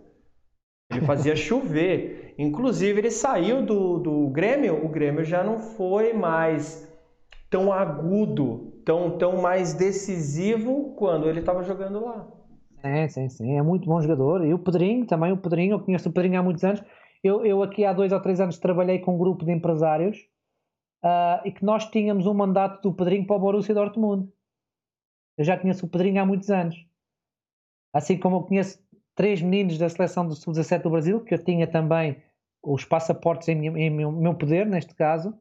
O Mateus Araújo, é o Luan, Mateus Araújo, Luan, do Corinthians de São Paulo, e o. O Luan Zagueiro. Zagueiro, sim. Luan Zagueiro, tá. Eu tenho, tenho os passaportes dos meninos, já não têm validade, para colocar na, na Europa. Por isso sei como é que funcionam essas coisas todas. Para além de ser treinador, já tive outra vertente. Ajudar, não, não, não como profissional. Acompanhei empresários, neste caso, nesse mundo, para também tentar perceber como é que, como é que funciona. Por isso eu sei como é que isso tudo funciona. É, compras um jogador por 20, barriga de aluguer, daqui a dois anos já está com 40, por isso. E, talvez, assim. e talvez quando você tem a intenção de comprar o jogador, é, vamos dar um exemplo, o Ronaldo Fenômeno. Ele foi, ele foi, o primeiro contrato dele foi com o PSV. PSV PS, sim, é isso. O que pode acontecer muitas vezes o PSV ou o Barcelona fala, ó, eu tô de olho naquele jogador, mas é o seguinte, eu não sei se ele vai vingar na Europa. Ah, eles, eles já, hoje em dia eles já vão para as copinhas observar esses jogadores. Né? Isso. A cultura é diferente, alimento é diferente, alimentação, cultura, país, língua. Vamos fazer o seguinte, o Barcelona. Contrata o Ronaldo, fenômeno. Negocia lá que eu pago o dobro. Eu já faço um pré-contrato com vocês, que vocês vão me vender ele já daqui um ano, dois anos, quando acabar a temporada, se ele fizer X gols. Então, isso acontece. Isso pode acontecer. Bem provável. Aliás, o Benfica tem um jogador que emprestou ao Fenerbahçe. O jogador do Benfica estava no Tottenham e agora foi emprestado. Por cada jogo que ele não jogue, tem que pagar ao Benfica. Ao, ao Galatasaray, assim é que é. Eu emprestei um jogador Cada jogo que ele não joga tem que pagar ao Benfica. Só para você ter noção o, o tipo de contratos que se faz no futebol. E que é. maluquice. É uma coisa. É. Não, mas isso é público. Isso saiu nos jornais. Nossa! é? Eu, empresto, eu empresto o Igor ao Corinthians, mas se não jogar, cada jogo que não jogo, tem que pagar 10 eh, mil reais ao Benfica. Por exemplo. Não, não. Ou seja, é, é só o futebol, né? né? Uh, o Igor vai para o, para o, São Paulo, se jogar 15 jogos, o São Paulo tem que pagar mais 5 milhões, por exemplo. E às vezes o jogador joga 14 e, e, faltam seis jogos para acabar a temporada, não joga mais, para o clube não pagar. Sim. Ou seja, são contratos que são feitos que tiram um pouco o que é a transparência do futebol no geral e no desporto no geral, são esse tipo de contratos. Sim. É. O que antigamente, antigamente não acontecia, né? É, acaba deixando um pouquinho, é, entristece um pouco o futebol por causa dessa falta de transparência. É, vira, vira mais. Uh, o jogador já é, não é jogador, já é mercadoria. Sim. É praticamente isso. É, por isso é que existem muitas depressões, por isso é que existem. Quando acaba um futebol, passado dois, três anos, estão muitos jogadores na miséria. É mesmo por causa disso. É porque sentem-se como mercadoria e depois aquilo já não funciona e estamos cheios de dinheiro, não houve acompanhamento, então vamos gastar, gastar, gastar, gastar. Uma hora e acaba. acontece. Um, sim, eu tenho, tenho um caso, tenho um amigo, entre aspas, amigo virtual, de rede social, não posso falar nomes, foi um jogador de topo em Portugal, jogou no Paris Saint-Germain, uh, que me pediu algo porque estava a passar dificuldades. A mim, que eu não sou ninguém, não é? Uh, por isso você está a ver uh, como é que o futebol é. hoje em dia estamos cá em cima e, e se não tivermos cabeça, cabeça é. vamos parar cá abaixo. É muito é, difícil hoje é em dia ser uh, jogador profissional. O jogador profissional passa muitas dificuldades, apesar de não aparentar. Eu conheço muitos jogadores profissionais que não têm vida própria, não podem ir a um shopping, não podem ir a lado nenhum, porque são completamente abafados. Sim. não é fácil. Não é, é, fácil. É complicado. E agora, a, Mister, mudando um pouco de assunto, eu vejo que o futebol masculino ele é o esporte mais visto no mundo. Sim. E agora com essas novas regras dos, dos, do, da FIFA, né, para os clubes, que, se eu não me engano, para que você jogue campeonatos internacionais ou a primeira liga, você tem que ter o feminino. Sim. Você acha que o feminino vai chegar ao patamar do, do masculino? E, e, por que que existe tanto essa diferença que eu acho que para mim é, é surreal a gente dividir dessa forma? Eu sei que são pessoas geneticamente diferentes, né? Uma homem, passa, mul passa, mulher. Passa por aí, passa por aí. Porém, gente, é futebol. Eu não consigo acreditar que eu preciso criar uma regra para obrigar um clube a, a fazer do esporte mais rentável no mundo ter um time feminino. O que, que você vê de tudo isso, Mister? Já que. Bom, isto já, isto já uh, uh, não transportando para o desporto, isto já está incutido na nossa sociedade, em que o homem tem que ser superior à mulher, o que é errado. Uh, isto já vem dos tempos atrás, já vem dos tempos dos nossos três avós e, e companhias, em que a mulher tinha que ficar em casa, o homem que trabalhava, a mulher fazia tudo. Passa por aí, é, passa por a mudança para já de mentalidades. Sim. Né? A, a, mentalidade tem que ser, tem que haver igualdade de géneros. Primeiro ponto, na sociedade. E depois voltando para a parte do desporto. Por causa desse, desse pensamento, é que as pessoas que andam no mundo do futebol, os patrocinadores, os investidores e por aí fora, muitos deles ainda têm esse, esse estereotipo incutido na, na, na, sua mente, então passa por não apostar tanto no futebol feminino porque não dá visibilidade mas eu posso lhe dizer que a camisola mais vendida no mundo é do futebol feminino de uma atleta americana, da Nike, neste caso. Sim. Ou seja, uh, o desporto no feminino tem muito potencial, existe, existe, uh, como é que eu vou dizer, um, existe fundos de Sim. investimentos internacionais Sim. para o futebol, uh, para o futebol não, para o desporto no feminino. E as pessoas ainda não viram isso. Ainda não viram isso.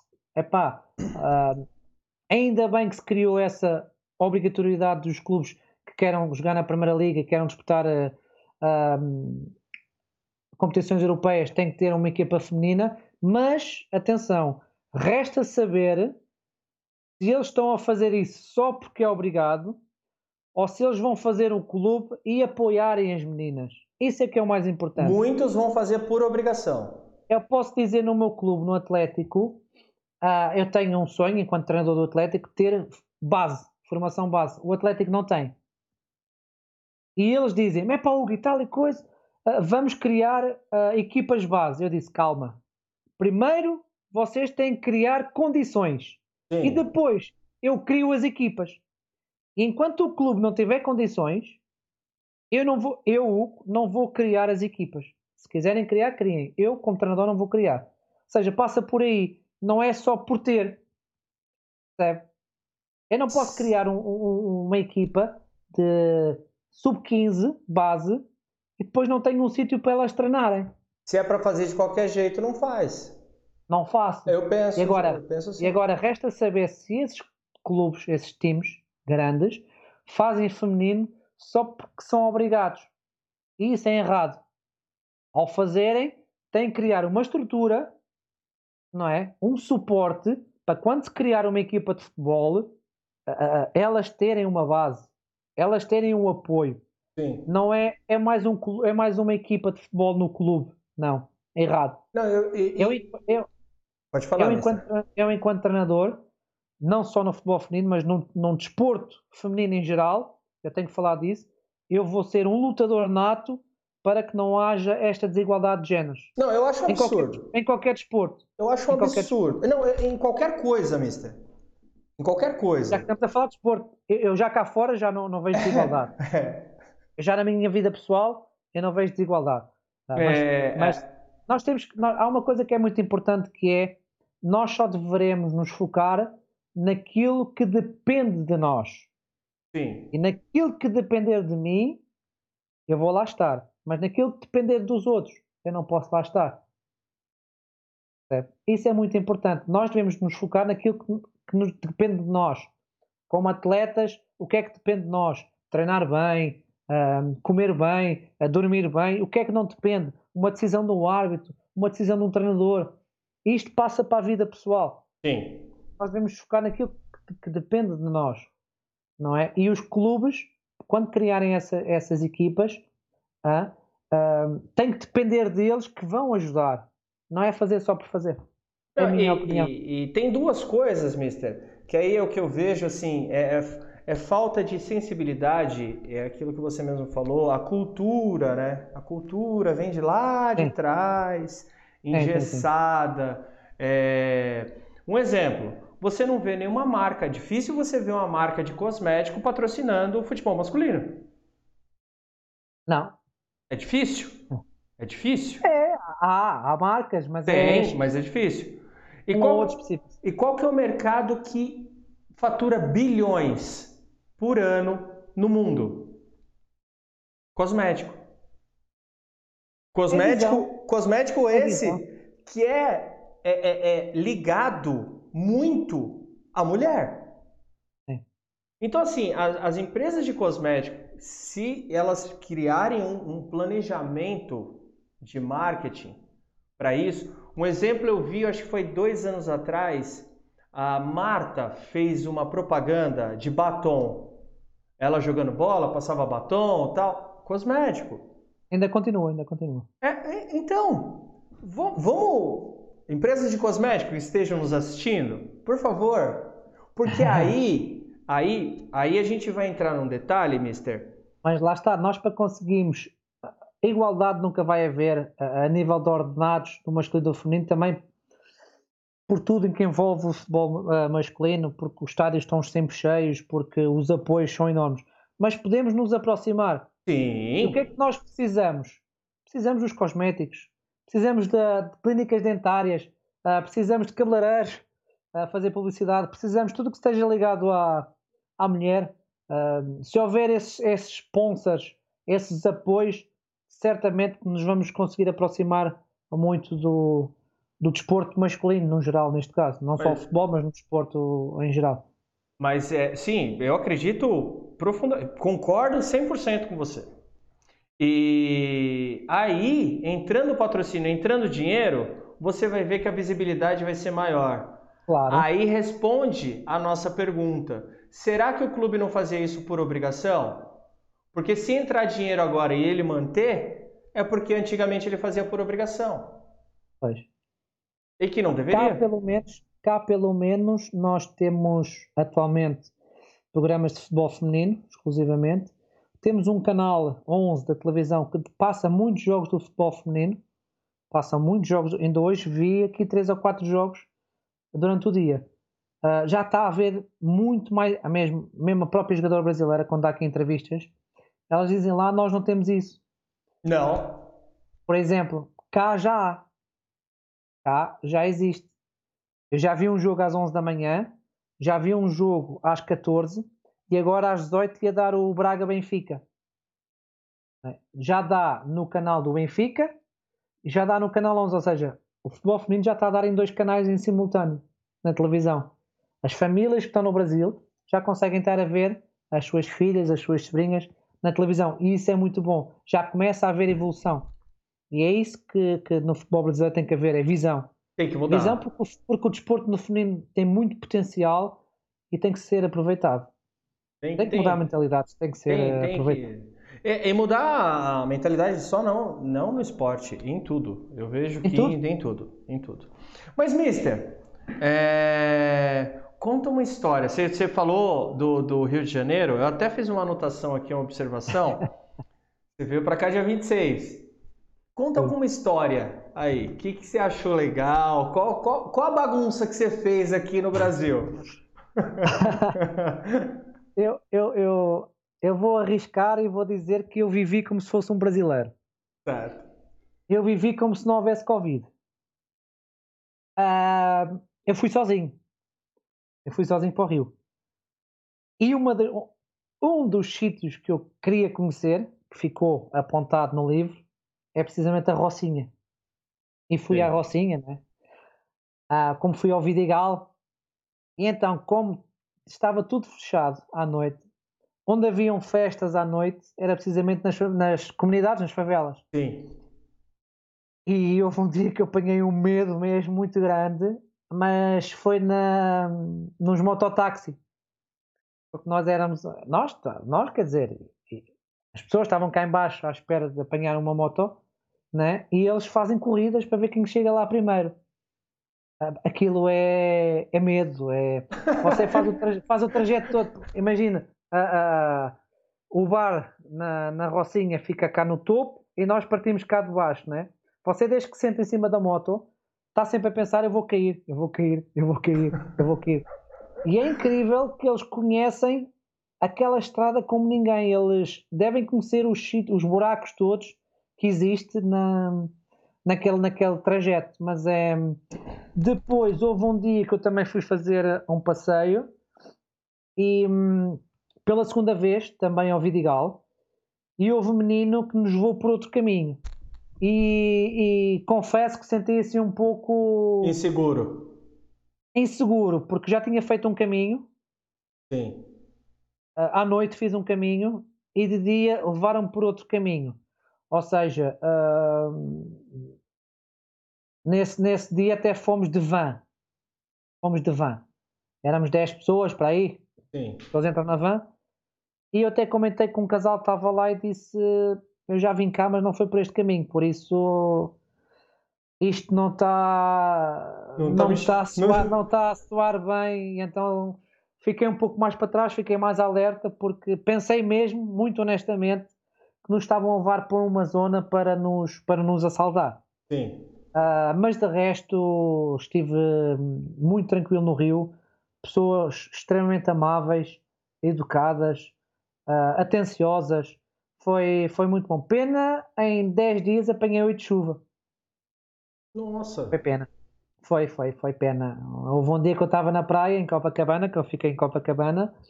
Uh, no momento estava um sol uh, abrasador e passado dois minutos começou a chover tanto que até doía no corpo. Então tivemos todos que fugir da praia. Doía, a chuva doía, estava a cair uh, pedrinhas, sei lá o que, é que era aquilo. Doía mesmo no corpo. Uh, mas de resto, histórias não tenho assim. Conheci o Cristo, era um sonho de, de muitos anos. O Pão de Açúcar, o Forte Copacabana. Uh, mas eu gostei tanto que vou lá voltar este ano. E São Paulo? E São Paulo? Não conheço, não conheço. Tem vontade? Uh, não, muito honestamente não. Por acaso tenho uma jogadora que teve comigo que é de São Paulo. Ela ano passado estava a jogar no Ceará, a Júlia. Este ano ainda não está a jogar. Ela jogou no Benfica e depois foi para o Ceará. Ela é de São Paulo. Uh, de São Paulo não tenho assim grande curiosidade de conhecer.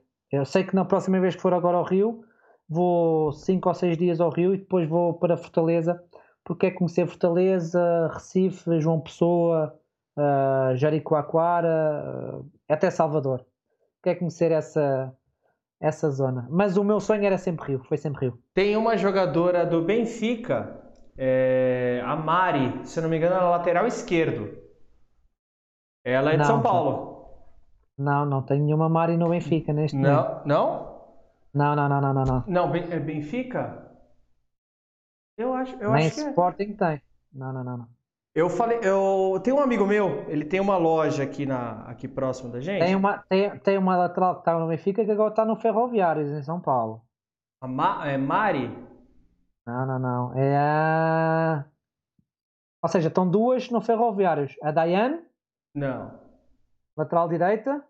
E a lateral esquerda era Jasmine. Yasmin. Yasmin. É, assim, eu perguntei para ele, ele, ele falou, não, minha, minha irmã tá jogando no Benfica. Eu falei, pô, legal, bacana. Tem como passar seu, o contato dela pra gente né, marcar uma resenha?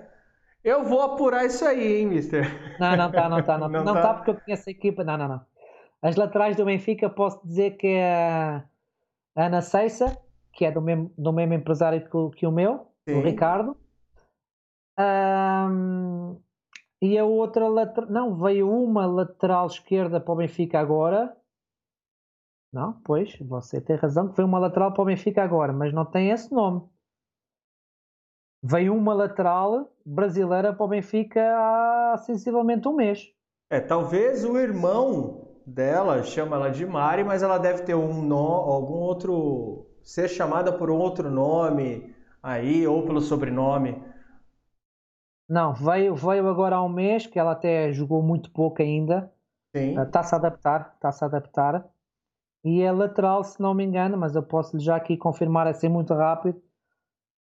Ah, porque eu conheço a equipa toda do Benfica, não é? Porque estão lá jogadoras que trabalharam comigo. Sim, sim. Por isso que eu ah. acabei deixando, deixando para falar depois para a gente Ou seja, tem, dessa... tem, tem a Catarina Amado, que já trabalhou comigo, e a Andréia Faria, que também já trabalhou comigo. São duas jogadoras que estão, que estão no Benfica. São brasileiras? Não, são portuguesas. São portuguesas? São portuguesas. Brasileiras, nenhuma, só trabalhou uma, a Júlia, que entretanto foi para o Benfica e não jogou, não jogou nenhum jogo, e voltou para, para São Paulo, foi para, para o Ceará. Ora bem, é, será a Mariana Dantas? Deve, Deve ser, ser a Mariana.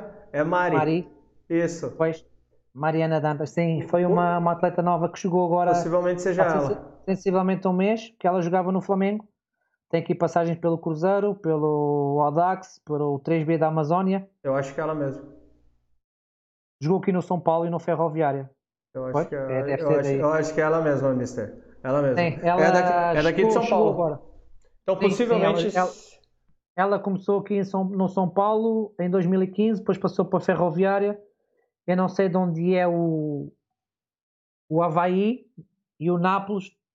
Havaí é no não sul. Se Havaí é no sul. Tem, tem aqui o Nápoles. O 3B sei onde é que é, porque há um amigo meu que treina na Amazónia. Uh, está-me sempre a dizer: tens que vir para cá. Há um clube profissional que é o 3B.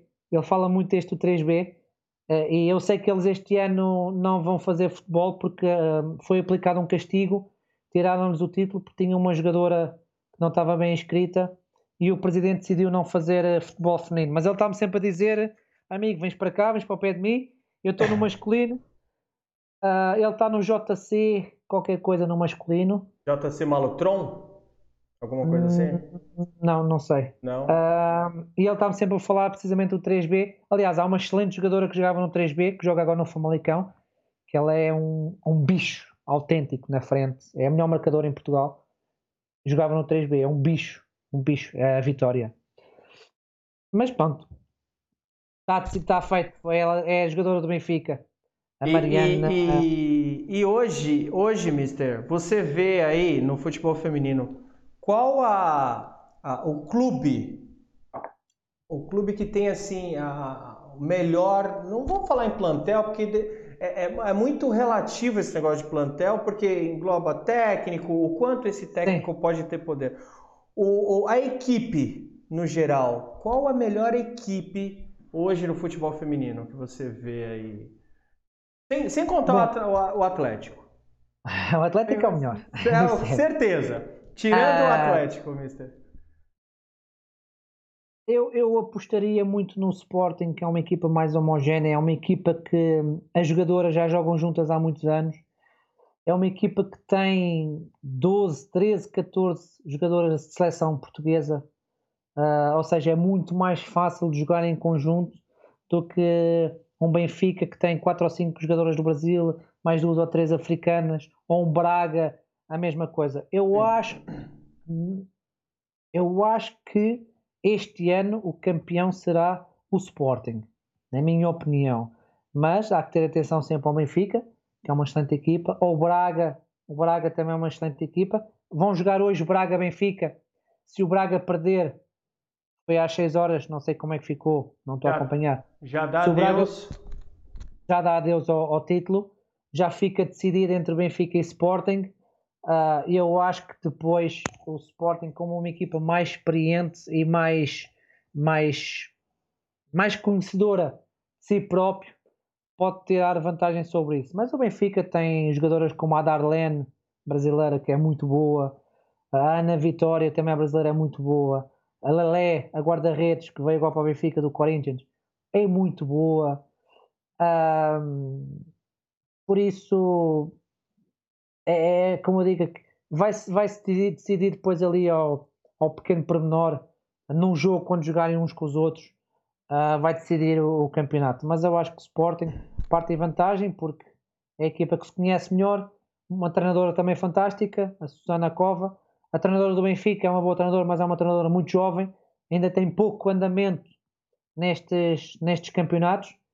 Uh, por isso eu acho que este ano será uh, o Sporting a, a, levar o título. Bacana. E, e mundialmente falando, Mister, as, e seleções, é, a gente volta a, a, tudo aquilo que a gente estava falando referente a investimento, a, a, ao tratamento do futebol como um, um, geral que é a seleção dos Estados Unidos. Quanto você acha que ainda a seleção dos Estados Unidos vai nadar aí de, de braçada no futebol mundial? Bom, repara uma coisa, tem a ver com o foco. O foco é precisamente virado para o futebol feminino nos Estados Unidos. Se a gente olhar para o Brasil, o foco não é o, Brasil, o, futebol, o futebol feminino. E no Brasil, mesmo assim, já foi várias vezes campeão no feminino como no masculino. E ultimamente não estão a ser campeões. Há uma coisa que está a passar, não é? Sim. Há uma coisa que está a passar no futebol em geral no Brasil. Por isso eu acho que os Estados Unidos é a maior potência do futebol mundial, precisamente por isso, porque o foco é virado, o desporto é virado para o futebol feminino. Assim como o basquete, se calhar é mais forte o basquete no masculino do que o futebol no masculino. Sim. Não é? A NBA. Né? E tudo o que seja futebol, eu acho que o futebol feminino uh, está acima do futebol uh, masculino. Aliás, uh, eu acho que este ano até, a nível de ordenados e mesmo de seleção, os, os valores são iguais. Só para você ver o, o, quanto eles, eles apostam no futebol, no futebol feminino. Por isso, a diferença é o foco. Se o foco for virado para o futebol feminino, se a aposta for o futebol feminino em qualquer país do mundo, esse país vai evoluir. Sim.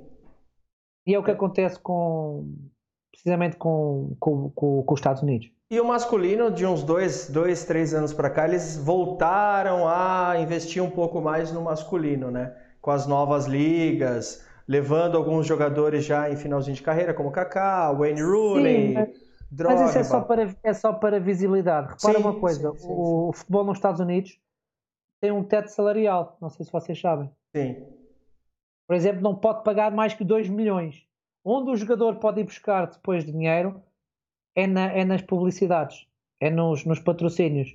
Mas a nível de ordenado, eles têm uma tabela uh, de ordenado. Por isso, é. eles quando levam esse tipo de jogadores, é só mesmo para visibilidade. Porque o, o, futebol, o futebol masculino em si, nos mundiais, nunca passa uns quartos de final ou, ou, uns, ou vai a uns playoffs. Nunca houve um ano ou outro que conseguiu algo, mas na, na sua história não tem os títulos que tem o futebol feminino, por exemplo. É marketing. Eles levam para trazer marketing, visibilidade. É, e, e mundial. Pode falar, Mister.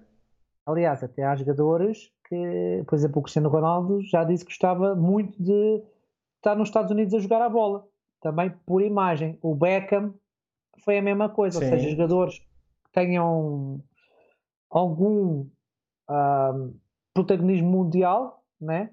O caso do Beckham foi reconhecido, não é um excelente jogador, mas a nível de imagem é um jogador que, que vendia sempre muito, não é? Uh, o Cristiano Ronaldo já consegue ser bom jogador e consegue vender muito e passa por aí. Passa... É a mesma coisa que o jogador brasileiro ir para a China, não é? o que é que vai fazer um jogador brasileiro para a China, não é? é passa é um pouco por isso. E Sim. a China nunca foi um grande potencial, nem o Japão, de, de futebol. Por isso é tudo uma questão de, de marketing. Sim. É, o Zico, final de carreira, final da carreira do Zico foi no Japão foi justamente para a visibilidade do campeonato sim. japonês. E aí sim, acaba sim, as emissoras vendendo a transmissão para outros países porque as pessoas querem ver Zico e, e aí vai. Aliás, e foi provado, por exemplo, um, um, clube chinês convida o Barcelona para lá ir jogar. A um clube árabe. E dá-lhe 15 milhões para lá ir jogar. Mas se o Messi não for, já só dá 5. Sim. Mas, não, mas isso, isso, foi provado. Isso foi provado. Sim, sim. Por isso, é, é tudo uma questão de, de, de marketing. Sim. É assim como está o futebol nos Estados Unidos, masculino, é como está para, o, para a China e para a Arábia, para esses países desse, desse género. E o futebol, mister, no Mundial, você vê Estados Unidos é o quê? Estados Unidos, Japão, são os mais fortes. Estados Unidos, Japão, Suécia. No feminino? É. Tem, tem o Japão, tem os Estados Unidos, tem as Suécias, tem as Dinamarcas, tem as Finlândias, tudo o que seja uh, escandinavo. Tem o Brasil, né? Um, a Alemanha, um, a França. É muito mais parelho, né? É muito mais. É, é... Não é igual, mas é muito mais próximo. A gente pega sim, uma seleção. Tem a Holanda, Sim, uma seleção feminina dos Estados Unidos que ela é, é superior. É. Porém, é, não é tão superior assim. Os Estados Unidos uh, consegue ser, neste momento, uh, muito superior a qualquer seleção mundial. Aliás, provou-se agora neste último torneio, uh, onde estava os Estados Unidos, estava o Brasil, estava a Holanda, se não me engano, estava Canadá, não, Uruguai também. Uh, e foi, foi grandes tareias que, eles, que elas deram. Mostrou que não tem. Não... Mostrou. Mostrou que ainda não se conseguem aproximar muito do, dos Estados Unidos. Será pela cultura, lá está, pela aposta, Sim. pelas condições que dão ao futebol feminino nos Estados Unidos. Uh, mas, mas o Brasil, para mim, é sempre uma potência. Um, mas, calhar, nestes últimos anos, não estão a conseguir uh, potenciar esse, essas jogadoras, assim como no, no, masculino também. É uma potência muito grande e não estão a conseguir nestes últimos anos, ou nestes últimos mundiais, um, fazer ver o que é o Brasil. O Brasil antigamente uh, era de caras o número um no futebol masculino, em qualquer mundial. Ponto. Sim. Não há dúvida. E hoje em dia já há uma Espanha, já há uma França, já há uma Argentina, já vai haver um Portugal de certeza absoluta mas antigamente era quem? Não, é o Brasil.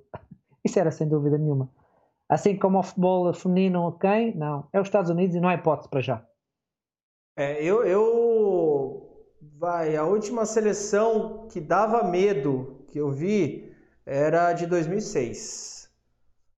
2006 que tinha, se não me engano, era, tinha Adriano, Kaká, tinha o Fenômeno, tinha o Ronaldinho, o Cafu, o Roberto Carlos. É Era... Mas repara aquela seleção que levou 7 da Alemanha e a partir daí foi um descalabro total, não é? Sim. A partir daí foi um descalabro total, não é? Acho que nunca mais conseguiram endireitar, é? nem agora com, com Neymar e, e por aí fora. Eu acho que as seleções do Brasil neste momento não, nem são fortes. Neste momento nem são fortes. Também, na minha tam... opinião. Não, da, da, minha também, completamente. Ela entra como o, o assistente de coadjuvante, não entra nem como coadjuvante.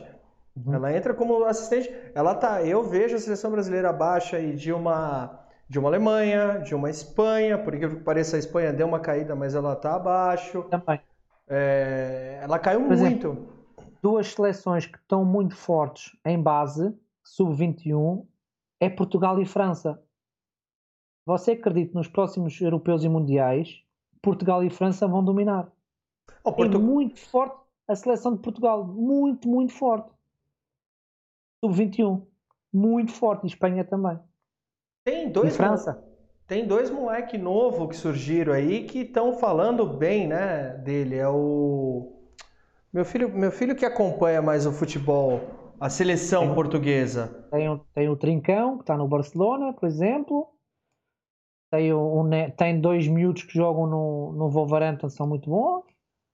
Uh, tem uma equipa fantástica. Tem, é uma equipa fantástica. A seleção sub-21 de Portugal e de França são, são duas potenciais nos próximos anos a ganhar, a ganhar os títulos. 21, 22, 26. Vamos cravar então, mister?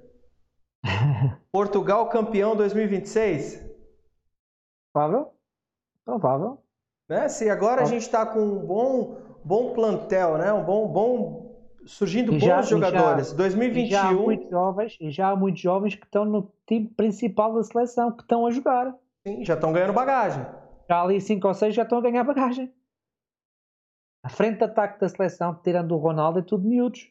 O Jota está no Liverpool, o João Félix, que está no Atlético Madrid. Esses dois Bernardo, que eu queria lembrar. O Bernardo Silva está no, no, no Manchester City. O Ruben Dias está no Manchester City o João Cancelo está no Manchester City, o Bruno Fernandes está no Manchester United, são todos jovens. Que daqui a 3, 4 anos aquilo vai ser. Vai ser. E depois ainda vem os sub-21, que também são muito bons. Sim. A seleção portuguesa vai ser muito forte nos próximos anos. Porque houve uma aposta muito grande, um foco muito grande da Federação Portuguesa de Futebol. Assim como para o futebol feminino. Houve um trabalho destes últimos 5 anos muito forte no investimento do futebol feminino, nas condições para as jogadoras do futebol feminino. E talvez seja até um pecado só ter feito isso agora, né? Por que um pecado? Porque é, é, é triste a gente ver um jogador como Cristiano Ronaldo não ser campeão do mundo. Vai ser este, este, este próximo ano. Será que ele joga até 2026? Eu acho que não dá, hein, mister? Não, até 26 não, mas vai é, ser agora no próximo. Vai ser agora no próximo na, no Qatar. Vamos cravar então? Bi! 2022, eu vou até anotar aqui, mister. 2022 e 2026 o mister falou que é Portugal. É, é, é para Portugal esses dois títulos. Você acha que já dois, 2022 já vai vir forte? Pode, pode. Sim, sim, vem forte, certeza absoluta. É muito difícil ganhar a Portugal atualmente. Muito difícil mesmo. Só se eles estiverem num dia não. É muito difícil ganhar Portugal. Nós fomos campeões da Europa e campeões da Confederação da, da, das Seleções, que tinha Espanha, tinha França, tinha Holanda, tinha Alemanha. Portugal foi campeão, ou seja, é como se fosse um campeonato do, do mundo, mas sem o Brasil Sim. e sem o, o, o, o Argentina. É? Portugal ganhou esses dois títulos, não é? E, e, estes jogadores são os mesmos, com mais três ou quatro jovens que são muito bons, que estão em excelentes clubes a evoluir como estes que eu agora citei, não, Portugal é muito forte, muito forte mesmo, muito forte. 2022, 2026 não vou torcer para o Brasil, mister. Tá feito, tá fechado. Vou torcer para Portugal. Mister, tá e, e, aquelas histórias, para a gente encerrar com chave de ouro, aquelas histórias assim que só acontece no futebol, aquelas resenhas que, meu, Piada, ah, pegadinha. Aqui tem muito disso, viu, Mister? Não sei se você conhece as histórias do Amaral, as histórias do Vampeta. Ah, o Amaral, o Amaral é, é máquina, é máquina nisso. É... o Amaral é, é fantástico, é espetacular. aqui há histórias, há histórias desde, sei lá, fazemos uma viagem de 200 km, 300 km e deixar uma, uma atleta para trás, nem nos lembrámos. uh, estarmos em Espanha a uh, 400 e 500 km e uh, o ônibus a, a, variar e estar em 40 graus e estarmos 5 horas à espera que venham arranjar.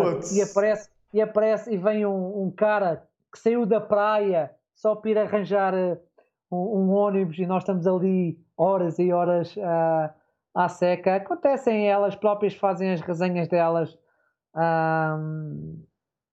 Até comigo elas, elas, elas brincam, não é? Aprontam. Fazem, fazem, aprontam. Agora a última, por exemplo, uh, eu estava a sair de, do meu vestiário, não é? E, e, e uma estava com, com o seu celular e mandou um berro, eu assustei-me, ela tirou uma foto e eu fiz uma cara assim muito feia e elas criaram um gif para o telemóvel, para as conversas, e, e depois escrevem lá qualquer coisa. Uh, há sempre histórias muito, muito bonitas e, e quem anda no, no, mundo do futebol, eu costumo dizer que é onde nós fazemos as melhores amizades. Eu tenho amigos de 20 anos do futebol e 30 anos, ainda ontem encontrei um e, e estávamos a recordar os nossos tempos quando jogávamos quando éramos miúdos. Um, há sempre muitas, muitas brincadeiras, mesmo quando vamos para estágio, as brincadeiras que elas têm nos, nos quartos, na piscina, na... é muito é muito gratificante. Sim. E, há sempre histórias para contar. É. E, inclusive, eu, inclusive ontem eu estava assistindo um programa esportivo lá no YouTube e o Vampeta estava contando isso. O Vampeta você conheceu também. Sim, sei quem é, sei, é. sei, sei, sei, sei. Ele contando uma história que ele estava na seleção 2002, que o Brasil foi campeão.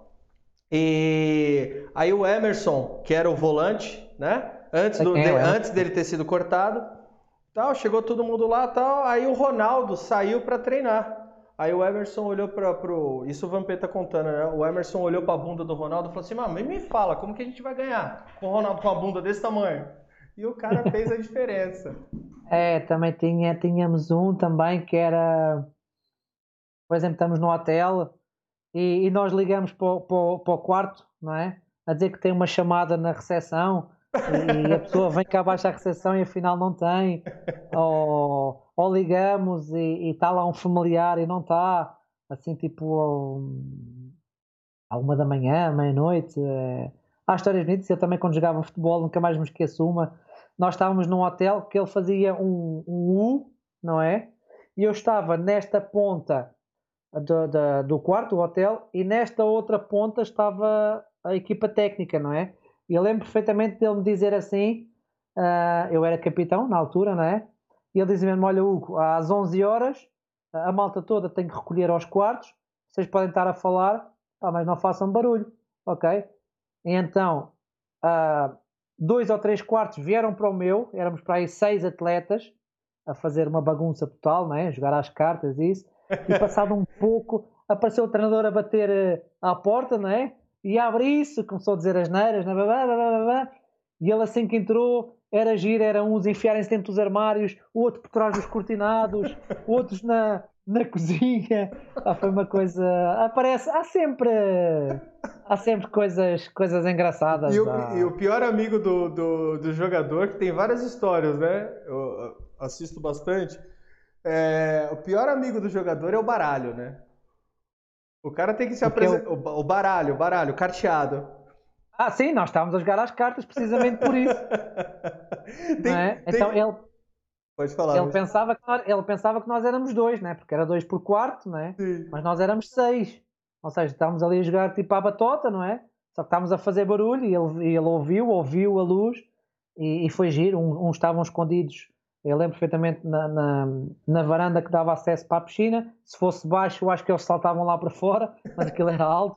Uns nos cortinados e só se via os pés, eu conseguia ver os pés deles porque sabiam que eles estavam lá e eu a pensar se o homem olha para ali está tudo tramado, não é? Uh, foi, há sempre essas histórias muito, muito engraçadas. Muito... e no feminino eu tenho uma que eu me recordo, nós fomos jogar a Aveiro e fomos fazer o nosso passeio depois do almoço E, mas foi só por uma vez que me aconteceu, fiquei um bocado envergonhado. E houve uma jogadora que me disse: ah, Porra, o Mister tem mais rabo que 90% das nossas colegas. Tem um rabo melhor que 90% das nossas colegas. Então fiquei assim um bocado.